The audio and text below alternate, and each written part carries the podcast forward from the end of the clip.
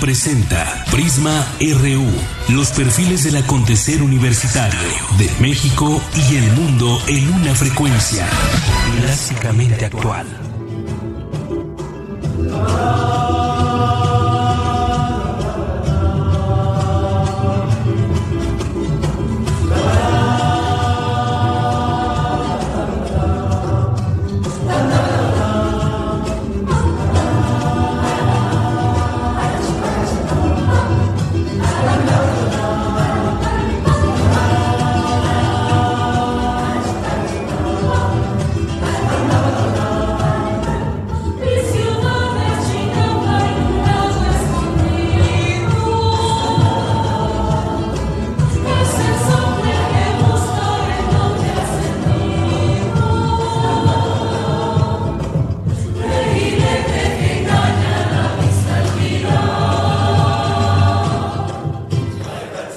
Mucho gusto saludarles a través de Prisma RU de Radio UNAM en el 96.1 de FM. Les enviamos muchos saludos a todas las personas que en este momento nos están sintonizando y hoy estamos transmitiendo con mucho gusto desde la Facultad de Estudios Superiores Iztacala, específicamente del auditorio de la Unidad de Biomedicina aquí en la FES Iztacala. Me da mucho gusto estar aquí, darle la bienvenida a todas las personas que están en este auditorio eh, comenzando por su directora, que en un momento vamos a platicar con ella. Tenemos aquí estudiantes de distintos semestres, ya también tendremos oportunidad de platicar con algunos de ellos. Y bueno, pues bienvenidos sean todos ustedes a esta sintonía. Estábamos escuchando esta canción de mi ciudad de Guadalupe Trigo y les voy a decir por qué escuchamos esta música. Al principio siempre tratamos de, de pues transmitir una canción que esté hecha en la UNAM y esta es una de ellas del programa Coral Universitario en su décimo aniversario y pues escuchamos a este coro que nos canta Mi ciudad. Bueno, pues así es como comenzamos todas las, todas las tardes y los invitamos a que, pues quizás ustedes si ya escuchan Radio UNAM, que bueno, y si no, pues los invitamos a que escuchen la programación de esta emisora, que es una emisora de la UNAM, y que además, bueno, pues los invitamos hoy a ver cómo se hace el programa y estar con ustedes en este lugar tan acogedor y bello que ha sido, eh, que es la FES Iztacal. Así que bienvenidos y bienvenidos también a las noticias. Portada RU.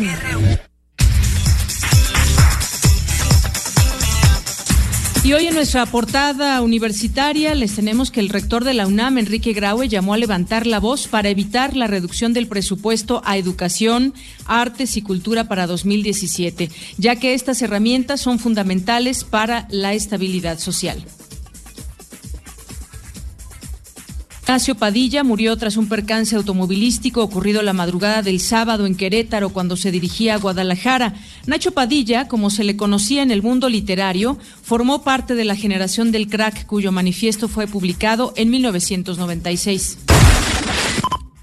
Elena Nava Morales, académica del Instituto de Investigaciones Sociales de la UNAM, obtuvo la beca para mujeres en las humanidades y las ciencias sociales 2016 que otorga la Academia Mexicana de Ciencias, el Consejo Nacional de Ciencia y Tecnología y el Consejo Consultivo de Ciencias de la Presidencia de la República. Las relaciones que estoy estudiando es relaciones pueblos indígenas y Estado. Entonces yo lo que quiero decir es que hay un desentendimiento epistémico en el nivel de que tanto pueblos como Estado hablan lenguajes totalmente distintos y muchas veces no son comprensibles entre, entre ellos y generalmente el Estado no llega ni a un entendimiento y la flexibilización solo es discursiva. Entonces eso hace peligrar las realidades locales con el objetivo de ayudar a quienes han perdido la movilidad en las muñecas, ya sea por accidente o enfermedad, investigadores del Centro de Ciencias Aplicadas y Desarrollo Tecnológico de la UNAM han creado un exoesqueleto robótico. Mi compañero Jorge Díaz nos tiene un adelanto de esta información. Jorge se presentó lo que se llama un exoesqueleto por parte de la Facultad de Ingeniería de la UNAM que ayudará a las personas con discapacidad en miembros inferiores a poderse desplazar de un lugar a otro. La información más adelante. Y en nuestra portada nacional, este lunes regresaron a clases 25 millones de estudiantes de nivel básico en el país. A partir de hoy entrarán en vigor los calendarios escolares para el ciclo 2016-2017 en sus dos modalidades, el regular que considera 200 días de clase y la nueva propuesta de la SEP para que tengan 185 días con jornadas más largas. Por su parte, la Coordinadora Nacional de Trabajadores de la Educación impidió el reinicio del ciclo escolar en los estados de Oaxaca, Chiapas, Michoacán y Guerrero ante la falta de acuerdos concretos con la Secretaría de Gobernación. Ante esta falta de respuesta, de responsabilidad del gobierno federal, hemos decidido que la Coordinadora Nacional de Trabajadores de Educación continúa en paro indefinido. Esto implica el no regreso a clases. Eh, habíamos escuchado la voz de Enrique Enríquez, uno de los líderes de la CENTE, y platicaremos más adelante con Francisco Bravo, integrante de la Comisión Política de la CENTE al respecto. Ante esta situación, la Comisión Nacional de los Derechos Humanos exigió al titular de la Secretaría de Educación Pública, Aurelio Nuño Mayer, implementar medidas cautelares para garantizar el derecho a la educación. Por su parte, la Secretaría de Educación Pública aseguró que descontará el día a los maestros que no asistan a las aulas en el inicio del ciclo escolar. Aseguró que hay suficientes profesores para sustituir a los que acumulen las faltas que ameritan despido, de acuerdo con lo que marca la reforma educativa. La Comisión Ejecutiva de Atención a Víctimas reembolsó los gastos médicos y funerarios a los familiares y víctimas del enfrentamiento que tuvo lugar hace dos meses en el municipio de Nochixtlán, Oaxaca. Más adelante tendremos una entrevista con Jaime Rochín, presidente de esta comisión. El sitio de noticias de Carmen Aristegui dio a conocer que el titular del Ejecutivo, Enrique Peña Nieto, supuestamente plagió al menos a 10 autores en su tesis para obtener el título de licenciado en Derecho por la Universidad Panamericana. Y ya hay respuesta. La oficina de la Presidencia de la República respondió que cuando el licenciado Peña Nieto presentó su tesis hace 25 años, cumplió con los requisitos establecidos por la Universidad Panamericana para titularse como abogado. En los primeros siete meses del año, el homicidio doloso en la Ciudad de México presentó un incremento de 26.8% respecto al mismo periodo de 2014, según estadísticas de la Procuraduría General de Justicia Capitalina. Virginia Sánchez nos trae una nota sobre el vivario y el acuario de la FES Iztacala. Adelante, Vicky. Hola, Deyanira y auditorio de Prisma RU.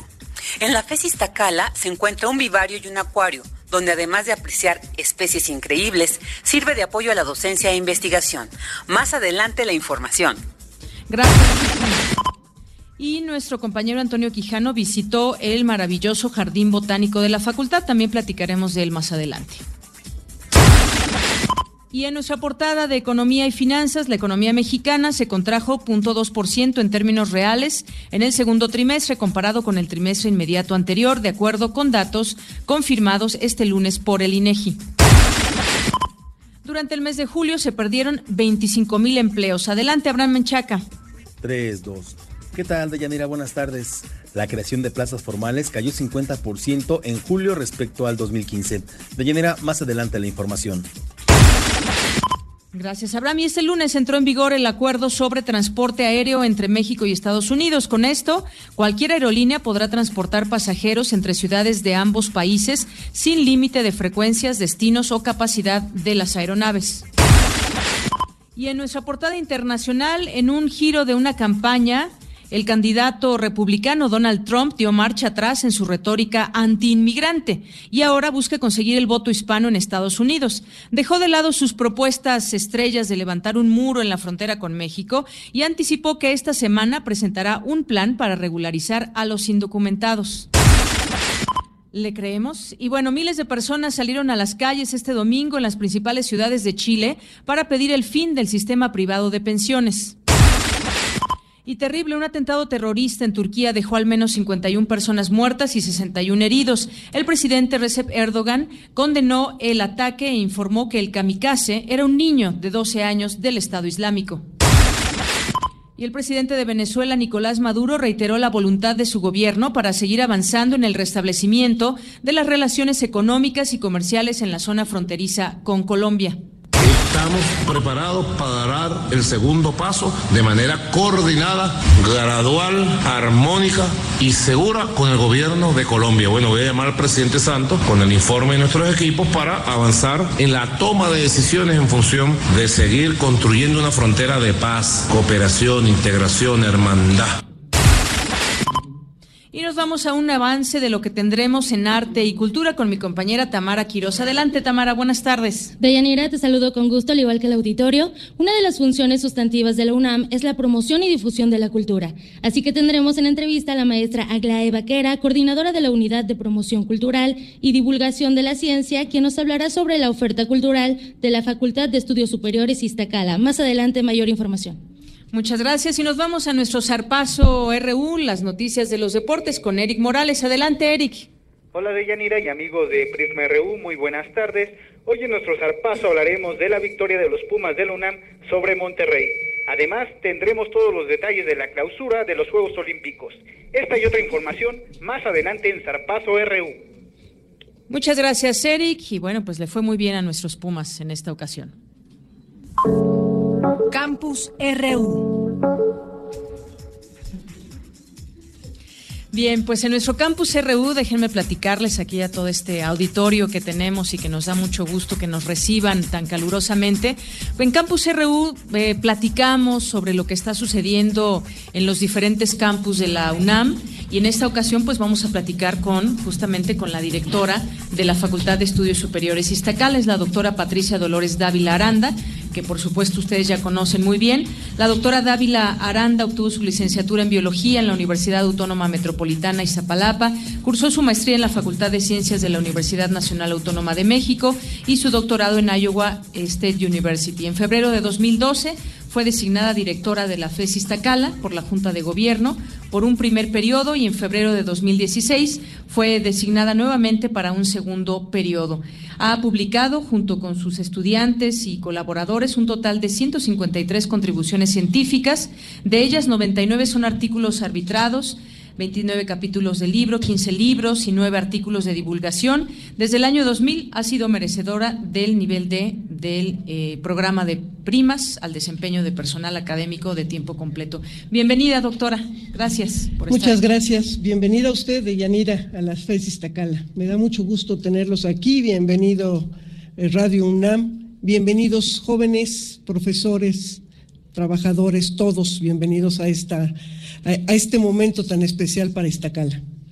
Así es, doctora. Bueno, pues yo quisiera platicar con usted acerca de, lo, de todo lo que hace la FES Iztacala. Ya teníamos oportunidad de, de platicar un poco de ello, pero son muchas cosas, desde investigación, cultura, deporte, extensión universitaria, hacen trabajo comunitario. Vamos, vamos poco a poco entrando a estos temas. ¿Qué nos puede decir de todo lo que se hace aquí en la FES Iztacala? Mire, em, nosotros... Em, creo que tendría que empezar por decirle quiénes somos para que usted, para que entendamos qué hacemos. En FES Iztacala se fundó hace 41 años. En este momento en el que el que era el rector, Guillermo Soberón, decide hacer una, una descentralización de, toda la gente que estaba en Ciudad Universitaria y así surgen las, las cinco FES, la Facultad de Estudios Superiores que tenemos, una de ellas es Iztacala y nosotros desde el principio nos enfocamos a tres grandes, pero grandes áreas, la educación, el ambiente y la salud. Y nos hemos seguido trabajando en esas, no nos hemos diversificado en otras áreas y creo que eso le ha dado fortaleza a esta cala. En vez de eh, irse por diferentes cosas, hemos tratado de consolidar en estas. Em, tenemos siete carreras nosotros, eh, biología, cirujano dentista, médico cirujano, enfermería, optometría, psicología la tenemos presencial y a distancia. Es decir, estamos muy enfocados estas, estas tres áreas. Iztacala en este momento tiene casi 2.000 académicos. Esto quiere decir que tenemos 390 y tantos profesores de carrera, 1.374 de asignatura, 140 de profesores de, ayudantes de profesor, 92 técnicos académicos y tenemos mil trabajadores. Y lo más importante, los alumnos. El recuento que acabamos de hacer, porque acabamos de ingresar, eh, acaban de ingresar nuevos alumnos, es que hay 15 mil 518 alumnos en la FES Iztacala. Y esto más o menos el 30% de nuestros alumnos están en la carrera médico cirujano. El, casi el 50% estará más o menos en eh, las psicologías, tanto la presencial como la, como la de distancia, y el otro 20% están en las otras tres carreras, biología, enfermería, optometría. Eso es lo que tenemos, ¿no? Em, nosotros hemos cambiado todos nuestros planes de estudio, que eso es una gran labor que hicieron todos los profesores de las diferentes áreas en un trabajo colegiado muy arduo. Y nosotros tenemos alrededor, no, no, alrededor, tenemos 153 profesores que son miembros del Sistema Nacional de Investigadores. Ya le di un panorama de la cantidad de gente que estamos aquí. Somos muchos y afortunadamente no estamos todos juntos al mismo tiempo, sino estamos en la mañana y en la tarde. Y además nuestros alumnos se van a clínicas. ¿No? Desde los hospitales, clínicas, y eso nos hace que no veamos tanta gente porque estamos eh, dispersos en diferentes lugares a, lo largo del día.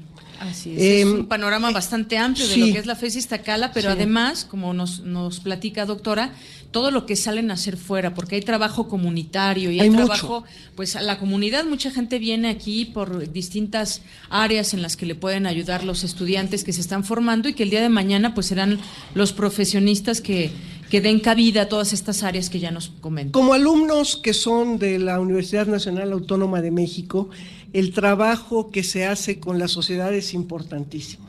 En, ese, tipo de trabajos salen ganando todos, los muchachos, los profesores, a la gente que se le atiende. La sociedad. La sociedad. Hacemos, hacen diferentes tipos de, trabajo, de brigadas comunitarias, algunas en el Estado de México, otras fuera, algunas en lugares em, difíciles, rurales, ¿no? Y muchas de ellas son multidisciplinarias. Nuestros alumnos salen a veces en brigadas multidisciplinarias que salen odontólogos, optometristas, eh, médicos, psicólogos, enfermeras. Y una de las cosas que es muy importante es que, todo, y, bueno, y además tenemos nuestras clínicas.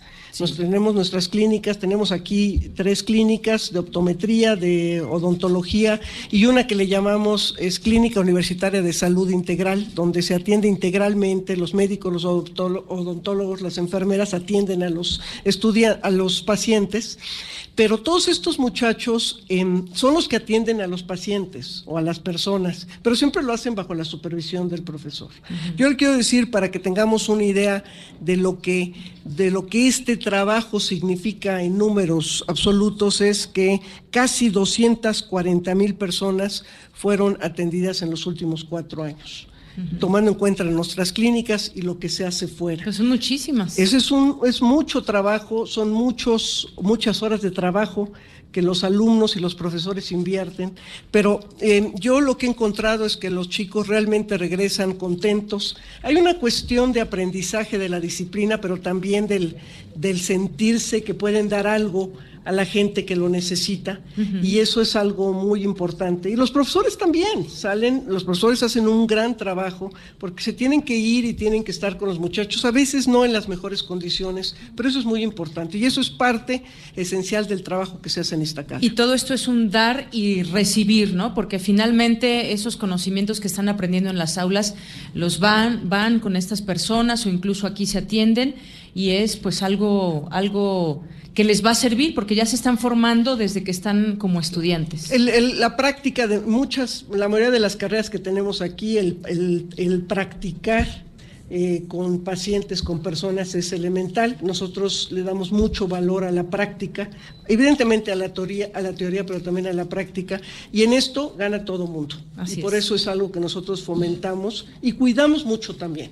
Estamos en un país complicado y tenemos que cuidar mucho a dónde van nuestros estudiantes, bajo qué condiciones y siempre tratar de minimizar al máximo algún riesgo. Así es, siete carreras que nos comenta, que pues bueno, dedicadas a, muchas cosas de nuestra salud. Y bueno, también en el deporte es un plano muy importante porque sabemos que de aquí representando a la FESIS Tacala, pues estuvo Brenda Eunice Flores, que estuvo compitiendo allá en los Juegos Olímpicos. Eso es pues algo que llena de orgullo a la UNAM y bueno, por, sobre todo a la FESIS Tacala. Sí, Brenda está estudiando psicología es una deportista de alto rendimiento. Este, estuvo compitiendo en los 10.000 metros, no le fue tan bien. 10.000 metros planos. 10.000 metros planos, 32. Lugar 32, ¿verdad? Pero bueno, este, eh, ella es una persona que, mm, que sigue eh, compaginando su, su, actividad deportiva con la carrera, no la ha dejado. Yo he hablado un par de veces con ella y le insisto mucho. Sí, porque a veces es difícil combinar. Sí, los horarios, bueno, este último periodo ella de plano pidió un permiso que nosotros le dimos todas las facilidades, pero eh, el chiste es que termine. Pero más allá de ella, como alguien de alto rendimiento, nosotros estamos muy preocupados porque em, venimos de una cultura en la que el deporte ha desaparecido, el ejercicio ha desaparecido. Los que somos muy viejos como ellos saben que antes este, en la escuela lo, lo hacían a uno hacer ejercicio y ahora hay este eh, esto se ha perdido y muchos de nuestros jóvenes vienen aquí y vienen con, un, con actitudes de sedentarismo importantes y algo tenemos que hacer para que todos nos movamos. Todo mundo necesitamos hacer ejercicio, no, no se necesitan cinco horas, pero hacerlo diariamente de una manera adecuada. Y entonces hemos facilitado las, las, eh, las, formas de hacerlo, creamos una cosa que le llamamos gimnasio al aire libre, donde hay una serie de, de, pues, de aparatos que los muchachos pueden utilizar a cualquier momento. Y es un poco la idea, tenemos un programa de, que le llamamos de donación de calorías, ¿no? Entonces hace por carreras y entonces yo llego por mi carrera y yo me comprometo a donar semanal, semanalmente tantas calorías, entonces donamos calorías, un poco pues ese estilo, se hacen maratones de baile, se trata de hacer cosa de que los jóvenes eh, eh, se muevan un poco este, todos los días. Muy bien, pues gracias, doctora, por permitirnos conocer un poco de todo lo que implica la FES Iztacala, todo lo que hacen en, su campus y en las aulas y conocer un poco lo que hacen los, los académicos, los estudiantes. Y bueno, pues yo le doy las gracias por recibirnos aquí. No sé si usted desea agregar algo más. Solamente quiero decirle que Iztacala también tiene una tradición muy importante en investigación. A diferencia de muchas otras facultades, nosotros tenemos 153 miembros del Sistema Nacional de Investigadores y somos una facultad muy fuerte en investigación, otra vez en salud, educación y ambiente. gracias. Pues muchísimas gracias y aquí muchos de los futuros profesionistas que están en este auditorio hoy, bienvenidos y bueno, pues ya los veremos. Muchas gracias y bienvenido siempre a esta Muchas gracias, doctora eh, Patricia Dolores Dávila Aranda, directora de la FES Iztacala. Y bueno, pues enviamos nuestros micrófonos eh, aquí a la explanada que está a un lado de este auditorio con mi compañera Cindy Pérez, porque está, ha estado platicando con alumnos, ha estado platicando con la gente que viene aquí a la FES Iztacala. ¿Qué nos tiene Cindy? Muy buenas tardes. Muy buenas tardes, Deyanira y auditorio de Prisma RU. Pues como lo mencionas, nos encontramos en la explanada de la Unidad de Biomedicina de la Facultad de Estudios Superiores Iztacala, donde pues ya se han reunido algunos estudiantes para platicar con nosotros. A mi lado tengo a Cruz Hernández, Alexia Gasca y Jessica Nuño. Muchas gracias por estar con nosotros. Hola, buenas tardes. Hola, ¿qué tal? Buenas tardes. Hola, buenas tardes a todos. Díganos, ¿de qué carrera son y en qué semestre van? Yo soy de optometría y soy de nuevo ingreso. Yo soy de cirujano dentista y soy de séptimo semestre. Y yo soy de enfermería y soy de quinto semestre. Cuéntenos, eh, ¿cuál ha sido su experiencia en esta unidad académica? Y bueno, en tu caso, Jessica, ¿cuáles son tus expectativas? aprovechar al máximo el estar aquí. Em, digamos que es un sueño estar aquí, es un sueño hecho realidad. Nada más falta terminarlo y echarle todas las ganas posibles. Bueno, pues sin duda la experiencia aquí en la universidad ha sido sumamente enriquecedora.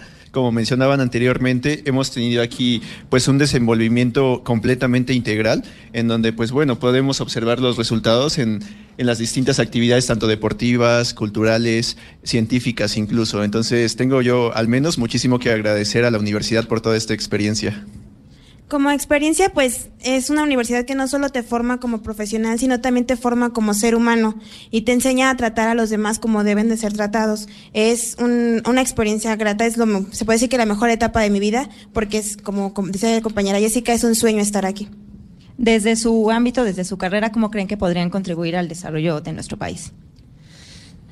Pues fortaleciendo como mis estudios, volviéndome una profesionista y dar mi servicio al máximo y aprovechar todo lo que me enseñan los maestros de aquí.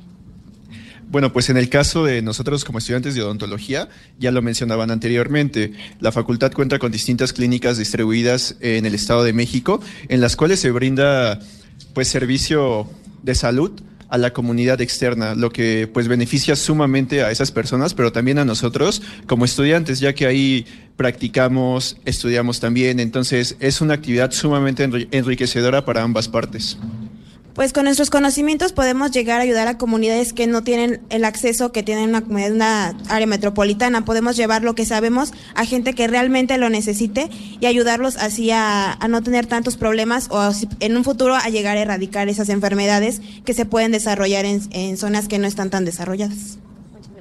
Pues te comento, Deyanira, también que nuestro auditorio, a nuestro auditorio, que Prisma RU y Radio UNAM no viene con las manos vacías, porque tenemos regalos para las primeras cuatro personas que se acerquen al módulo que está, de la estación que está instalado, como bien dijimos, en la explanada de la UBIMED, que se encuentra entre el kiosco 2 y la UISEC. Y para esto tienen que responder a, correctamente a esta pregunta, ¿qué carreras se imparten en la FES Iztacala? Dejo para que se despidan eh, los chicos de Yanira. Bueno, muchas gracias por la oportunidad de salir aquí. Estamos muy felices de poder expresar nuestra gratitud hacia la universidad. Pues muchas gracias y que tengan una excelente tarde todos. Muchas gracias a todos los que están estudiando o quieran ingresar, que aprovechen mucho la universidad. Hasta aquí mi reporte, de Yanira. Seguiremos platicando con los estudiantes. Claro que sí, Cindy. Muchísimas gracias. Bueno, pues esa es la idea también, ir a los lugares, a las facultades, a los institutos, a conocer al personal que labora ahí, a los estudiantes, sobre todo que tienen mucho que decir. Y bueno, pues ya que estamos también en este auditorio lleno de estudiantes, yo quisiera pues ver quién nos puede acompañar para que nos platique un poco de su, de su experiencia, de lo que estudia aquí en la FES Iztacala. A ver, ¿quién quiere pasar tú. Adelante. Bienvenida.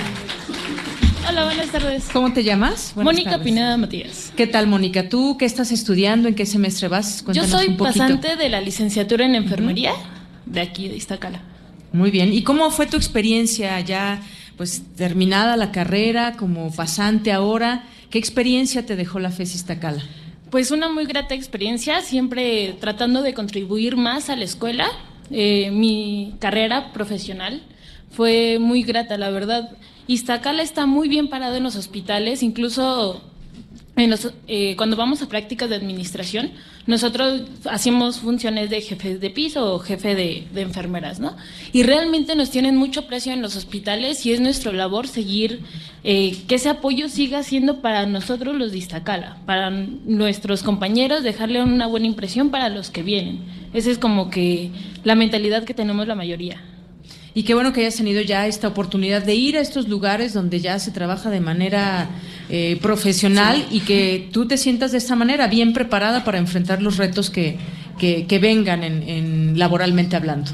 Pues sí, bueno, preparada al 100%, no siempre la cosa es aprender. Y estamos en unas carreras donde la cuestión es siempre estar estudiando porque pues la salud se renueva, ¿no? Las tecnologías nos ayudan y siempre estar atentos a los cambios que vienen y qué bueno que nos dices, eres pasante y estarás por titularte. No hay, que, no hay que perder de vista ello, que también hay que estar en las cifras de, titulación. Ah, no, claro. Ese es, todavía falta el paso mayor. Y sin plagiarse nada. No, no, no, no. no como el, nuestro presidente. Muy bien. Bueno, pues muchas gracias por estar aquí. ¿Alguien más que quiera que quiera participar? Ah, bueno, más adelante, más adelante estaremos este, platicando con más estudiantes. Por lo pronto nos vamos a un corte musical. Prisma RU. Un programa con visión universitaria para el mundo.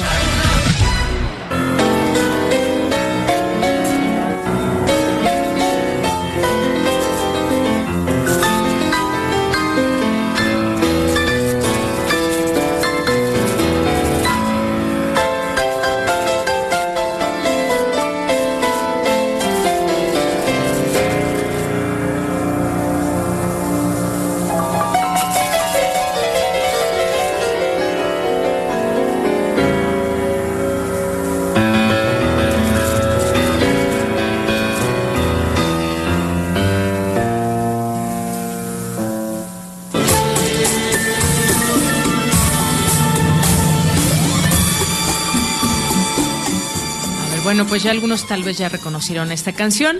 Y a los que no, les digo que es Bésame mucho, que ha sido traducida a 20 idiomas y tiene alrededor de mil versiones distintas desde que fuera escrita en 1940 por la compositora Consuelo Velázquez. Muy pronto tomó camino a la fama y el primer intérprete que la grabaría sería el cantante Emilio Tuero. Y un día como hoy, justamente se cumplen 100 años de nacimiento de Consuelo Velázquez.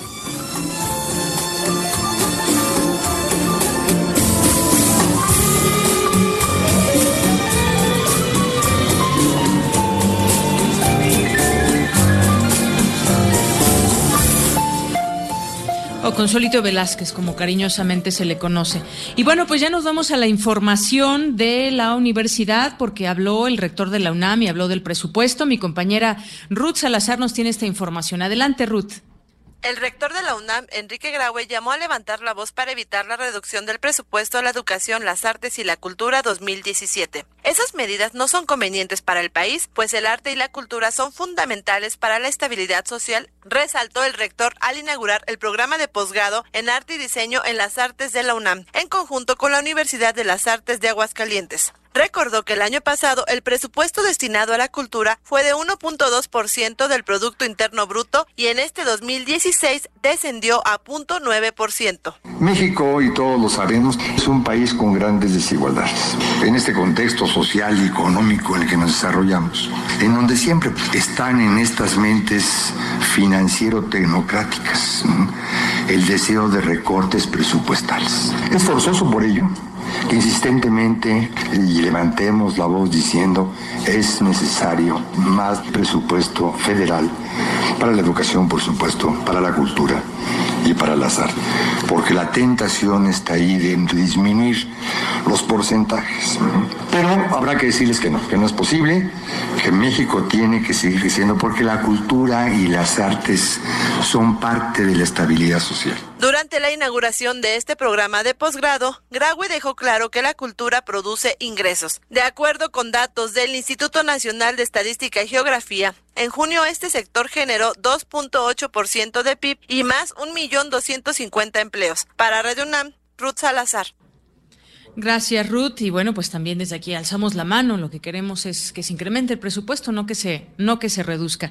Y bueno, continuando con la información de la universidad, vamos a escuchar a continuación esta información de mi compañero Antonio Quijano acerca del bioterio de la FES Iztacal. Adelante, Toño.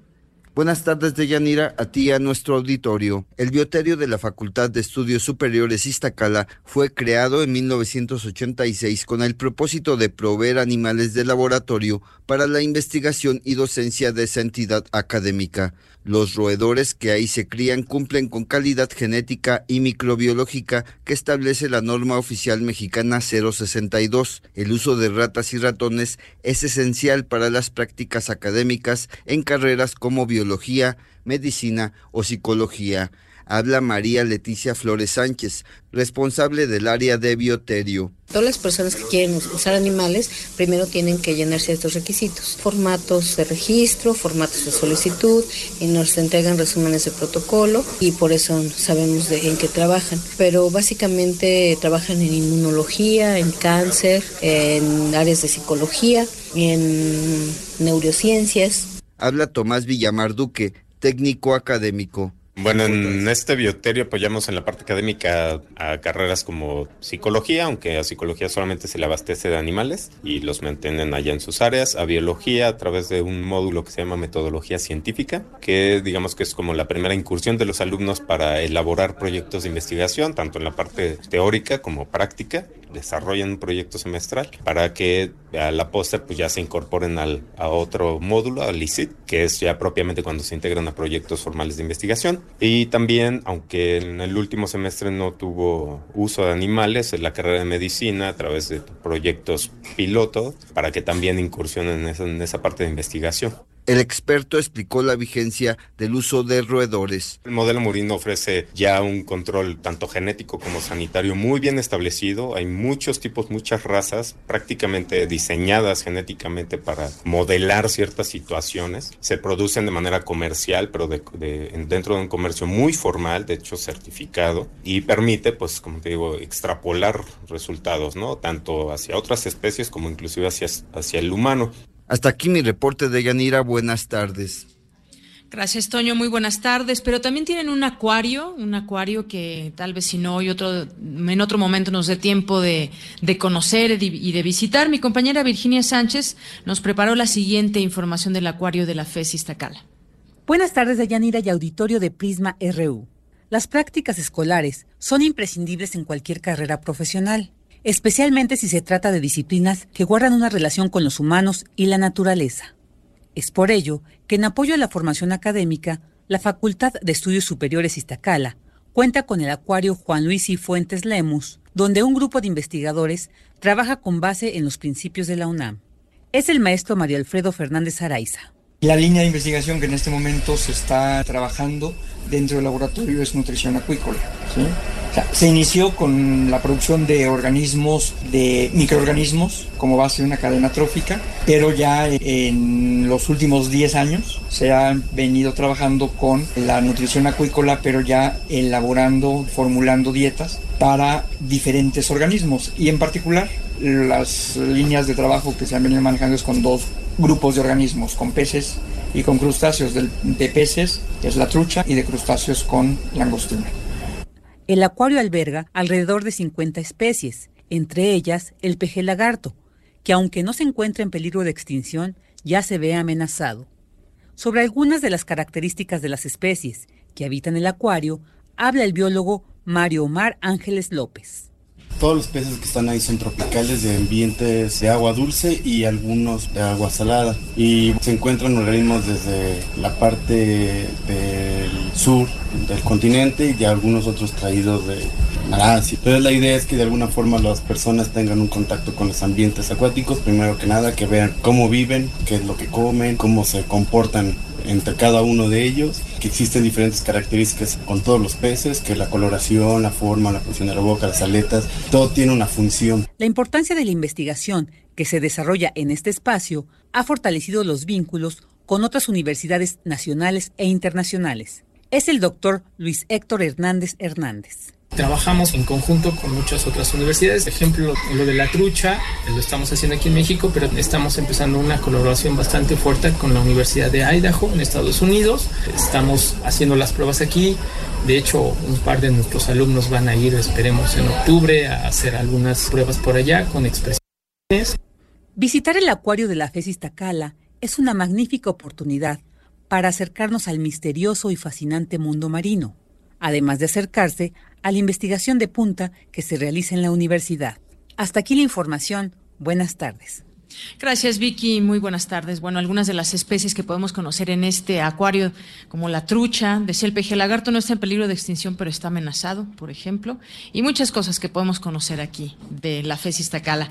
Bueno, vamos a seguir platicando con otra estudiante, ya habías tenido esa intención, vente para acá para platicar contigo aquí en este auditorio de la Unidad de Biomedicina de la FES Iztacala. ¿Cómo te llamas? Buenas tardes. Hola, buenas tardes. Soy Rosalía Quesada Urbán y eh, soy alumna del posgrado en Ciencias Biológicas. Bienvenida, Rosalía. Pues platícanos un poco cómo, eh, de qué trata, trata este posgrado que estás estudiando y bueno, pues cómo fue toda esta experiencia tuya en la carrera aquí en la FES.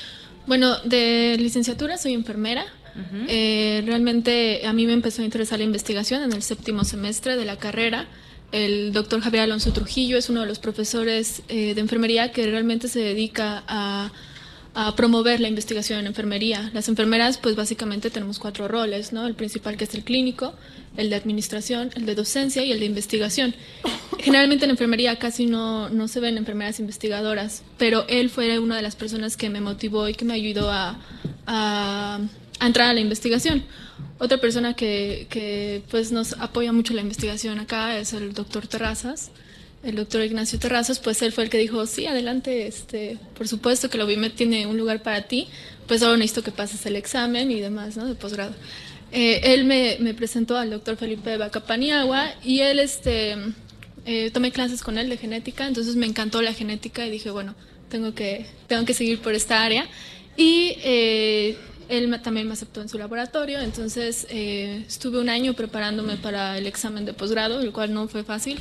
Tomé clases con mis compañeros biólogos, eh, también yo estudié por mi cuenta y demás, total que eh, pasé el examen de, maestría, el cual para mí ha sido como un gran logro. Y eh, bueno, ahorita ya estoy en tercer semestre de la maestría en ciencias biológicas y básicamente trabajo en hacer análisis genéticos en pacientes con síndrome hereditario de cáncer de mama y ovario. Eh, a mí eh, la facultad me ha apoyado muchísimo, tanto en cuestiones este, de infraestructura, estoy trabajando en el Laboratorio Nacional, en el área de secuenciación masiva. Entonces, realmente FESIS ofrece absolutamente todo para que uno pueda desarrollarse en el área de investigación justamente temas que además ahorita pues se requiere de mucho estudio como los que acabas de mencionar.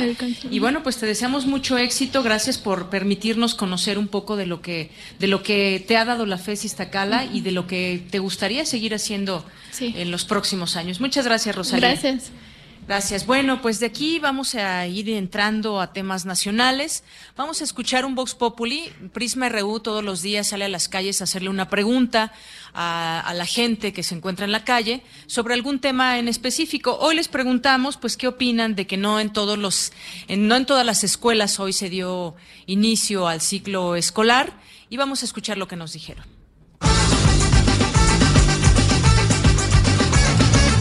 Pues no sé, tratan de engañar a la gente, yo creo nada más, ¿no? Porque digo, el gobierno, ellos dicen una cosa y el gobierno dice otra, pero la realidad fue que yo ese ratito fue a dejar a mi hijo a la escuela y sin problemas, ¿no? Las puertas abiertas, los maestros llegando y todo normal. Ah, bueno, a lo mejor allá en aquella zona sí, ¿no? Porque la gente, digo, pues desgraciadamente la hacen como quieren en algunas partes del país, ¿no? Los gobiernos, los dirigentes se dejan más manipular, como quien dice, ¿no? No, pues yo siento que está mal, ¿no? Porque pues ahí los únicos perjudicados son los niños. Yo siento que el gobierno y los líderes del, sindicato pues, llegaron a un acuerdo para no afectar tanto a los niños, ¿no? Eso es lo que siento, que los niños son los más afectados, más que nada. ¿Y qué? Que hoy no iniciaran clases, pues están malos porque pues les quitan un derecho a los niños de estudiar. Ajá, para que aprendan, si no, pues nunca van a terminar sus estudios. Bastante mala. Eh, mi problema en sí, que el gobierno no está haciendo nada al respecto, y eso es malo. Entonces no sé qué, qué idea tenga el gobierno al respecto, porque está haciendo que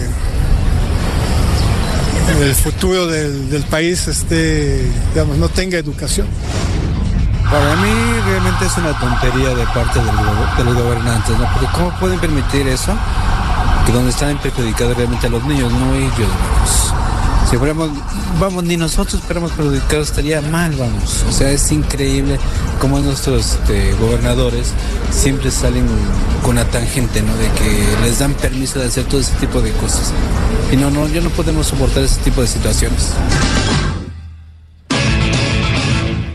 Bueno, pues ahí parte de lo que opina la gente. Y tengo la línea telefónica, le agradezco mucho que nos tome esta llamada, a Francisco Bravo, él es integrante de la Comisión Política de la CENTE. Francisco Bravo, bienvenido. Buenas, buenas tardes. bueno, pues ¿Cómo van con estas negociaciones? Aquí en Prisma, Prisma RU de Radio UNAM hemos dado seguimiento muy puntual a lo que deriva de estas mesas de diálogo que han tenido en gobernación. Sin embargo, pues la semana pasada estábamos a la expectativa de si todos iban a regresar a clases en las escuelas. Ya vemos que no en estos cuatro estados. ¿Cómo van las negociaciones, Francisco? Bueno, ahorita no existe comunicación alguna con la Secretaría de Gobernación. Está rota la comunicación. pues por lo menos no, no se rompió, pero no existe hasta ahorita ninguna este, comunicación al respecto. Y bueno, el otro planteamiento que tenemos es que se han dado muchos encuentros, pero no ha habido ningún resultado, dado que ellos siguen planteando que todo debe ser dentro de la reforma educativa, es decir, no le mueven ni una sola coma a su planteamiento este, y entonces no hay ninguna propuesta que nosotros podamos discutir con nuestros compañeros. No podemos dejar de lamentar el hecho de que muchos niños estén perdiendo clases y que no hayan iniciado de manera normal su ciclo escolar, como, como la mayoría de los niños. Ahí ustedes, ¿qué piensan en cuanto a reponer las clases en algún momento o cuándo prevén eh, iniciar las clases en estos estados? Bueno, primero, efectivamente, sí es un asunto lamentable que esta situación prevalezca. Eh, nosotros decimos ahí responsabilizamos al gobierno de esta cerrazón que ha habido, esta insensibilidad, esta administración del conflicto, porque eso ha habido, a lo largo de todos estos meses. Llevamos tres meses en paro indefinido, pero ya teníamos muchos antes, sin conflictos, sin movilizaciones, donde pedimos que este tema se discutiera y sencillamente no ha sido así. Por el contrario, lo que hemos obtenido son amenazas. Y la otra parte de qué sigue, pues seguramente nosotros vamos a tener reunión, vamos a analizar qué es lo que sigue para los próximos días. Hoy en la tarde está planteada esa reunión entre la Dirección Política Nacional.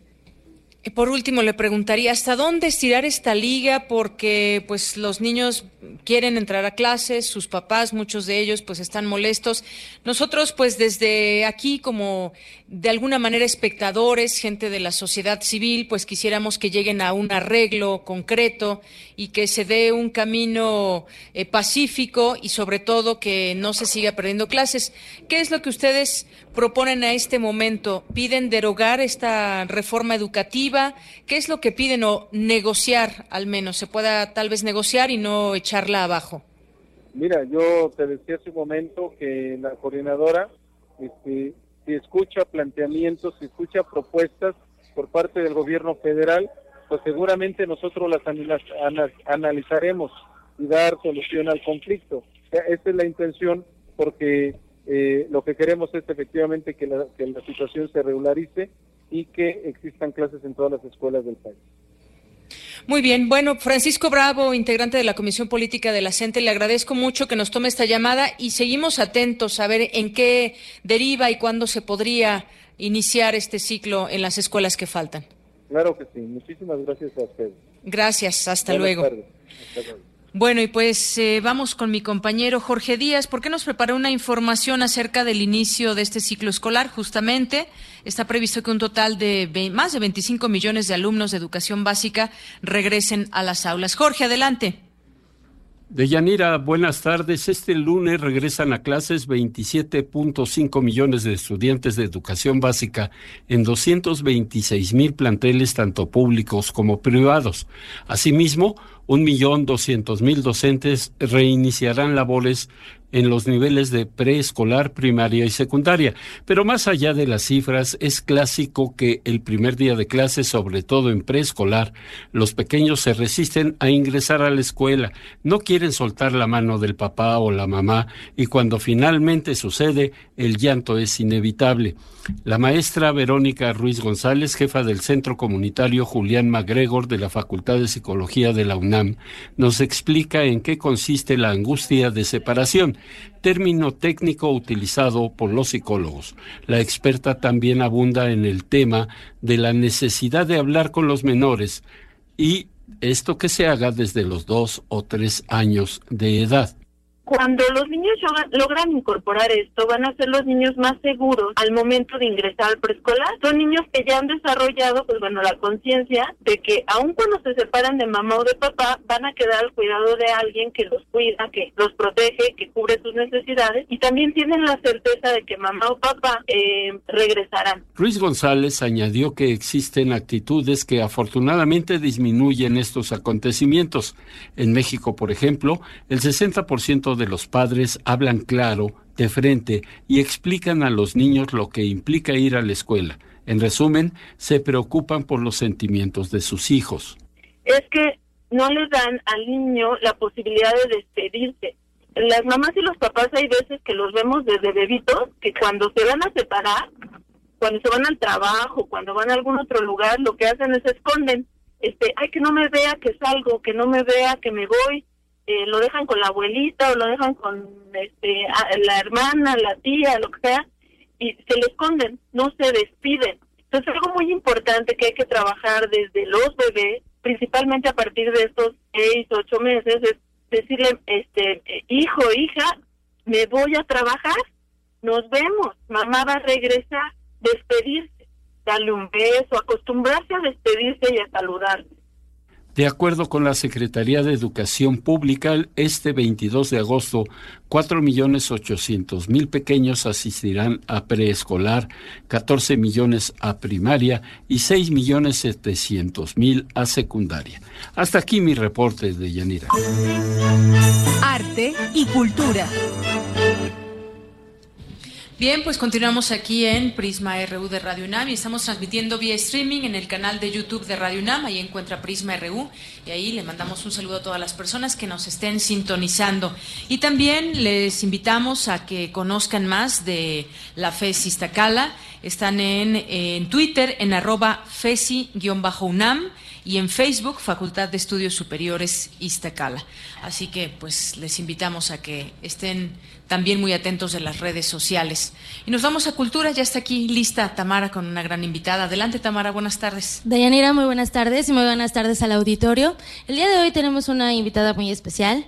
Ella es la maestra Aglae Vaquera Méndez, coordinadora de la Unidad de Promoción Cultural y Divulgación de la Ciencia de la FES Iztacala. Maestra, muy buenas tardes y gracias por estar aquí con nosotros. Muy buenas tardes, Tamara, muchas gracias. Maestra, cuéntenos, ¿cuál es la oferta cultural de la FES Iztacala? Bueno, actualmente contamos con 28 talleres artísticos y culturales abiertos a toda la comunidad universitaria y no universitaria y adicionalmente generamos hábitos en nuestra comunidad a través de nuestros miércoles de cine, nuestros jueves de conciertos y realizamos actividades simultáneas dentro de todo nuestra, nuestro campus. Eh, Adicional a, a, nuestra facultad contamos con ocho clínicas periféricas, entonces también hacemos mucha presencia de actividades culturales en las clínicas. Muy bien, eh, en cuanto a talleres, hay uno que me llamó la atención que se llama Arte para Terapearte. ¿Podría platicarnos sobre este taller, por favor? Sí, es un taller de reciente creación. De hecho, lo estamos ofertando en colaboración con un psicólogo. Y es básicamente es para darle sentido a lo que nuestros artistas o colaboradores encuentran en su quehacer cotidiano. Algunos bailan o pintan para salir de sus problemas o para olvidar por sus problemas por un ratito. Entonces, lo que nosotros pretendemos con este taller es que no solamente los olviden, sino que los puedan re resolver y les den un sentido. En este taller eh, vamos a realizar danza, música, pintura, escultura, vamos a realizar diferentes actividades artísticas para darle sentido a, a, ese, a esos enredos que a veces tenemos. Muy bien, ¿para quién está disponible o para quiénes está disponible este taller? Está dirigido a toda nuestra comunidad universitaria en general, con un descuento especial, por supuesto, y para la está abierto al público en general. Muy bien, eh, las inscripciones, eh, ¿cuándo inicia? Las inscripciones están abiertas desde el semestre anterior, finales del semestre anterior, y terminan este viernes. Entonces, eh, les hacemos una cordial invitación a toda nuestra comunidad para que se inscriba.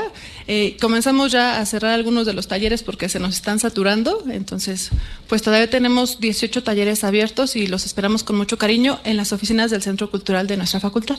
De hecho, maestra, del Centro Cultural eh, también hay una exposición que se llama Amorfos de Antonio García Aco. ¿Qué ofrecen en esta exposición? Sí, en el Centro Cultural contamos con, una, con 260 metros cuadrados, que es nuestra galería. Actualmente te, tenemos esta exposición temporal de ACO, que es un estudiante de la carrera de psicología. Apostamos mucho por nuestra comunidad, entonces realizamos... Eh, las propuestas que ellos nos, nos, hacen, como de exposiciones temporales, las retomamos. Incluso nuestro taller de fotografía y nuestro taller de pintura también realizan exposiciones. Y esta exposición en particular es resultado de uno de nuestros alumnos del taller de pintura y, de, y también es estudiante de la carrera de psicología. De hecho, él es ganador del primer concurso del mural 2014 que se realizó en el municipio de Nezahualcóyotl. Uh -huh. Así que ella es también una artista consagrado, además de egresado de esta facultad. Así es, vamos a comenzar a trabajar en un mural. Perfecto. Bueno, pues agradecemos mucho su información, maestra. Eh, hablamos con la maestra Aglae Vaquera Méndez, coordinadora de la Unidad de Promoción Cultural y Divulgación de la Ciencia de FES Iztacala. Así que ya lo saben, dense una vueltecita por acá a la FES Iztacala. Gracias. Gracias. Muchas gracias, eh, Tamara y a Aglae. Y bueno, pues yo tengo 20, sí tenemos 20, ¿verdad? 15, 15 discos del programa coral universitario, trae bastantes canciones, es música que se hace en la UNAM y bueno, lo único que tienen que hacer es contestarnos algunas de estas preguntas y ya lo mencionaba esta, por ejemplo, la directora al inicio, ¿cuántos años tiene la FES Iztacala? si alguien contesta correctamente, bueno, que nos diga y tiene uno de estos 15 discos. Otros nos pueden contestar cuál es el, el, el monumento más representativo de la FES Iztacala. Aquí ya, a ver, ¿cuántos? Eh, 41. 41 años. Bueno, aquí, ¿dónde están los discos? Aquí pueden pasar a recogerlos, porque yo nada más tengo una muestra sin disco. Muy bien. A ver, ¿cuál es el monumento? Otra de las preguntas, ¿cuál es el monumento más representativo de la FES Iztacala? A ver, no vi quién fue primero, pero a ver, Lorena nos va a decir quién levantó la mano primero y que conteste correctamente. ¿Cómo te llamas? Sí, buenas. Sí, buenas tardes. Eh, soy Luis Daniel Hinojosa Hernández y bueno, me parece que son los GISES de la Facultad de Estudios Superiores. Son unos tubos, bueno, es figuras tubulares blancas que van en, caída, podría decirse. Aquí tus profesores están haciendo caras. ¿eh? Bueno, disculpen. Bueno, ¿la damos por buena, profesores? ¿Qué me queda? Está bien, se da por buena. Otra de las preguntas, a ver, nombren una clínica de la FES Iztacala. Ah, yo creo que yo vi que contestó primero ella. Bueno. A ver, contesta pues. Ahorita reservamos la otra. Ah, me parece que es la Clínica Universitaria de Salud Integral. Clínica Universitaria de Salud Integral. Muy bien, felicidades. Y bueno, pues estas son todas las preguntas que tenemos. Bueno, ella también había levantado la mano. ¿Qué le podemos preguntar? ¿Qué le preguntamos? ¿Cuántas carreras hay en la, en la FES? Siete, está bien. Bueno, pues nos vamos después de este, de este último obsequio, porque todavía más adelante regalaremos otros. Nos vamos con nuestro Zarpazo RU Deportes. Zarpazo RU. Y vía telefónica ya tenemos a nuestro compañero Eric Morales. Eric, muy buenas tardes, adelante.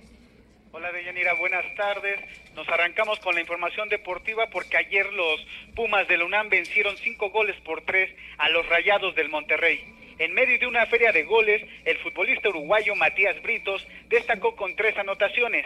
En conferencia de prensa posterior al partido, Francisco Palencia, técnico de los Pumas, calificó como equilibrada la actuación de su equipo equilibrado, por momentos no hicimos bien las cosas y ante un rival como Monterrey, pues por momentos te complica. ¿No? Pero creo que eh, en general el, equipo tuvo un equilibrio aceptable. Sí nos hicieron tres goles que a nadie nos gustaron, naturalmente, y no podemos esconder que, recibir tres goles en casa es bueno, pero creo que meter también cinco eh, es un equilibrio interesante. Además, el estratega universitario destacó la participación de los canteranos del cuadro de la UNAM. Desde un inicio, cuando estábamos en esta sala de prensa, eh, nuestro presidente, nuestro vicepresidente deportivo y yo declaramos totalmente que nuestro proyecto era tener un 60-70% de gente de la, plan de, eh, de la cantera jugando, algunos jugadores que se incorporaran mexicanos y otros equipos y tener un 30% de, de gente no nacida en México y yo creo que hasta el momento hemos cumplido con lo que con lo que lo que hablamos y con el planteamiento que nos pusimos. Por su parte, Antonio Mohamed, técnico de los Rayados, lamentó los errores defensivos de su escuadra. Un equipo que, que no supo defender, que nos hicieron mucho daño los contragolpes. Y esto del fútbol se juega, hay dos facetas, atacar y defender, y la de defender no le hicimos nada bien y por eso recibimos cinco goles. Esa es la única realidad. Nosotros eh, teníamos que replantearnos un montón de cosas si queremos aspirar a algo. Y momentos antes de abordar el autobús, Pablo Barrera, jugador de los Pumas, dijo estar feliz por haber contribuido con una anotación. Eh, siempre ayudar al equipo eh, con lo que sea ya, sea, pases de gol o gol. Y en el tema defensivo, estar concentrado en 90 minutos. Sí, seguir por ese mismo camino, seguir con la intensidad que nos, es lo que nos ha dado en los partidos y bueno, eh, saber que en casa tenemos que ganar sí o sí. En la próxima hora tendremos todos los detalles de la clausura de los Juegos Olímpicos. Hasta aquí mi intervención de Yanira. Gracias, Eric. Buenas tardes. Y bueno, me enlazo directamente también con mi compañero Abraham Menchaca, que nos tiene lo que ha sido esta primera hora de Prisma RU aquí en la FES Iztacala y lo que tendremos en nuestra segunda hora de Prisma RU. Adelante, Abraham. ¿Qué tal, Yanira, a ti y a los amigos de Prisma RU? En la primera hora de Prisma tuvimos a la doctora Patricia Dolores Dávila, directora de la FES Iztacala, desde donde nos encontramos transmitiendo, nos habló sobre la oferta educativa de la facultad que diariamente abre sus puertas a más de 15.000 alumnos. Nosotros hemos cambiado todos nuestros planes de estudio, que eso es una gran labor que hicieron todos los profesores de las diferentes áreas en un trabajo colegiado muy arduo. Tenemos nuestras clínicas, tenemos aquí tres clínicas de optometría, de odontología y una que le llamamos es Clínica Universitaria de Salud Integral, donde se atiende integralmente los médicos, los odontólogos, las enfermeras atienden a los estudia a los pacientes. En otro tema, Francisco Bravo, integrante de la Comisión Política de la CENTE, señaló que actualmente no existe un diálogo abierto con el gobierno federal para llegar a un acuerdo. No te vayas en la próxima hora de Prisma RU, nuestro compañero Jorge Díaz nos trae información interesante sobre el exoesqueleto desarrollado por científicos de la UNAM. De la información que tenemos. Gracias, Abraham. Abraham, que le escuchábamos un poquito bajito, pero pues nos vamos ahora a un corte y regresamos con más información y nuestra segunda hora de Prisma RU.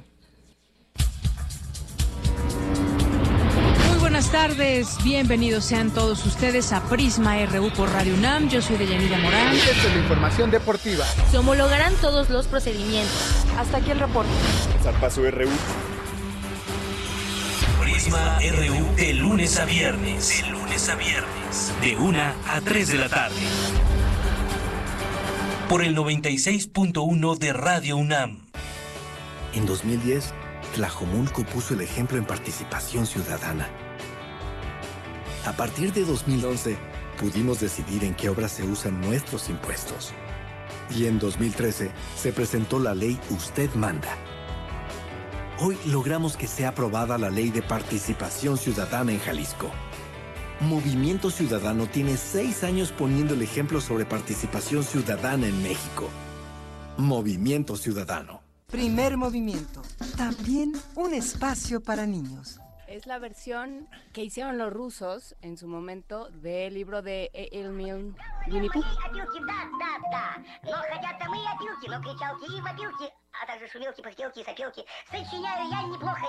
Lunes a viernes de 7 a 10 de la mañana por el 96.1 de FM. Radio UNAM. Muy bien, regresamos aquí a Prisma RU y bueno, otro de los temas que queremos compartir con ustedes en esta tarde, platicar de ello, pues es este tema de eh, pues la Comisión Ejecutiva de Atención a Víctimas paga gastos a familiares de Nochixtlán.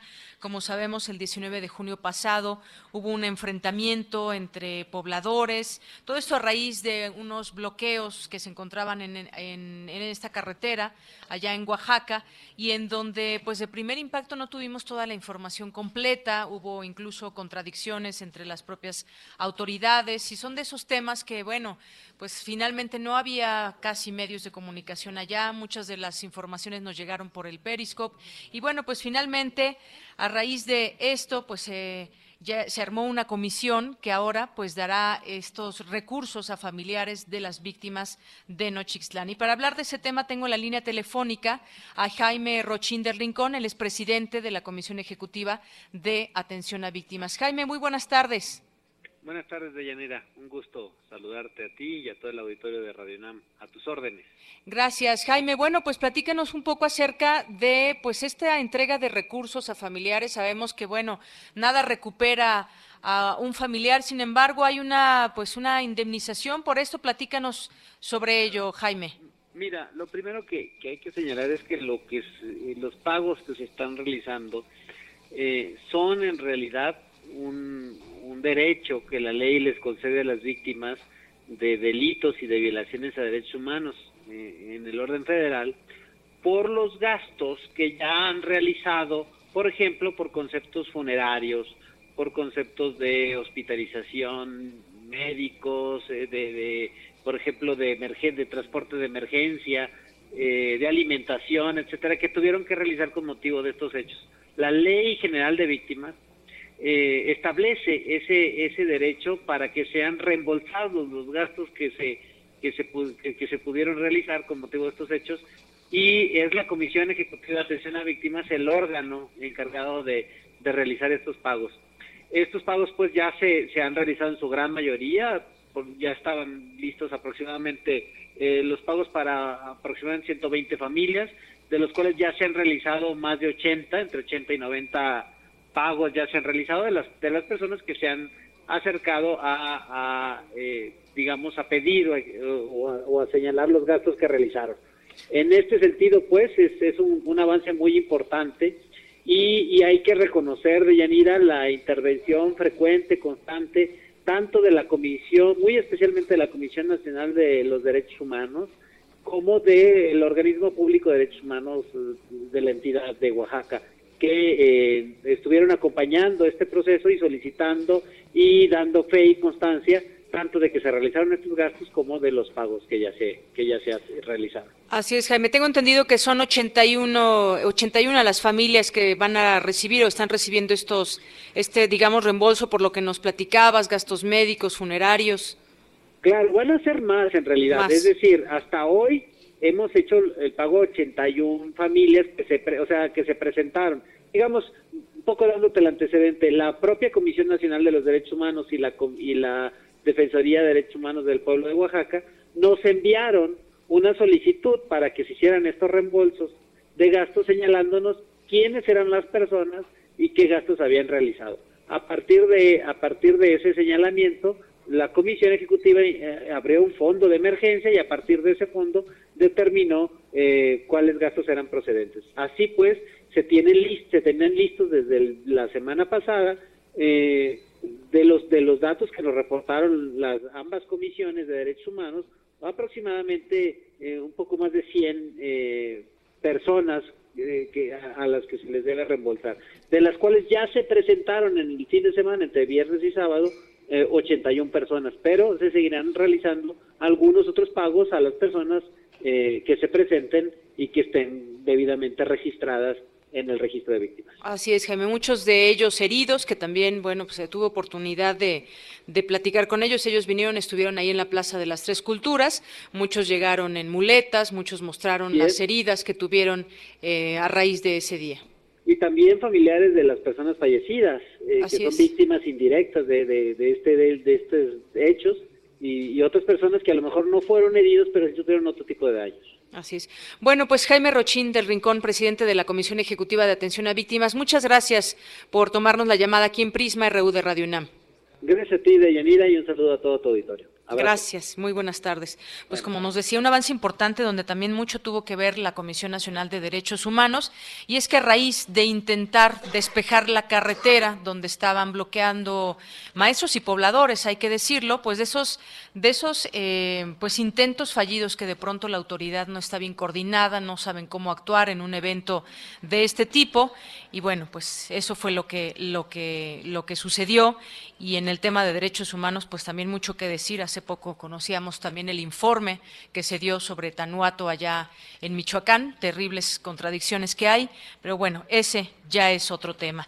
Y bueno, nos vamos ahora con otro asunto que le comentaba, les comentábamos al inicio de esta emisión de Prisma RU acerca de esta nota y además, bueno, cómo se hizo la expectativa a través de redes sociales. El portal de, de Carmen Aristegui dio a conocer una información acerca del presidente, donde dice que plagió al menos 197 párrafos de los 682 de su tesis.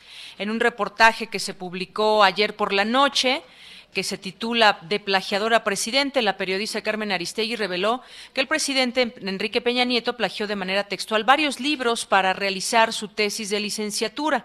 Tuvo acceso este portal a un amplio análisis de la tesis del presidente elaborado por un grupo de especialistas y académicos, quienes descubrieron que una buena parte de la tesis se realizó con materiales plagiados, dice el portal. Vamos a escuchar parte de lo que se pudo eh, conocer ayer a través de este reportaje.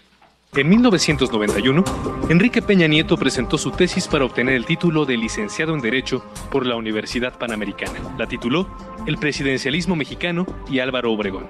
Una revisión a la tesis evidencia que el hoy presidente de México plagió al menos 197 párrafos de los 682 que integran el texto, es decir, casi el 29% de su tesis fue robado de las obras de otros autores.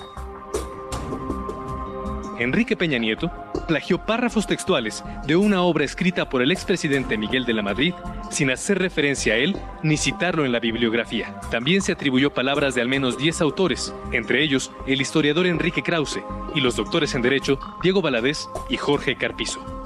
El plagio al expresidente de la Madrid es el más escandaloso. Peña Nieto reprodujo íntegros al menos 20 párrafos de su libro Estudios de Derecho Constitucional, publicado por la UNAM en 1977.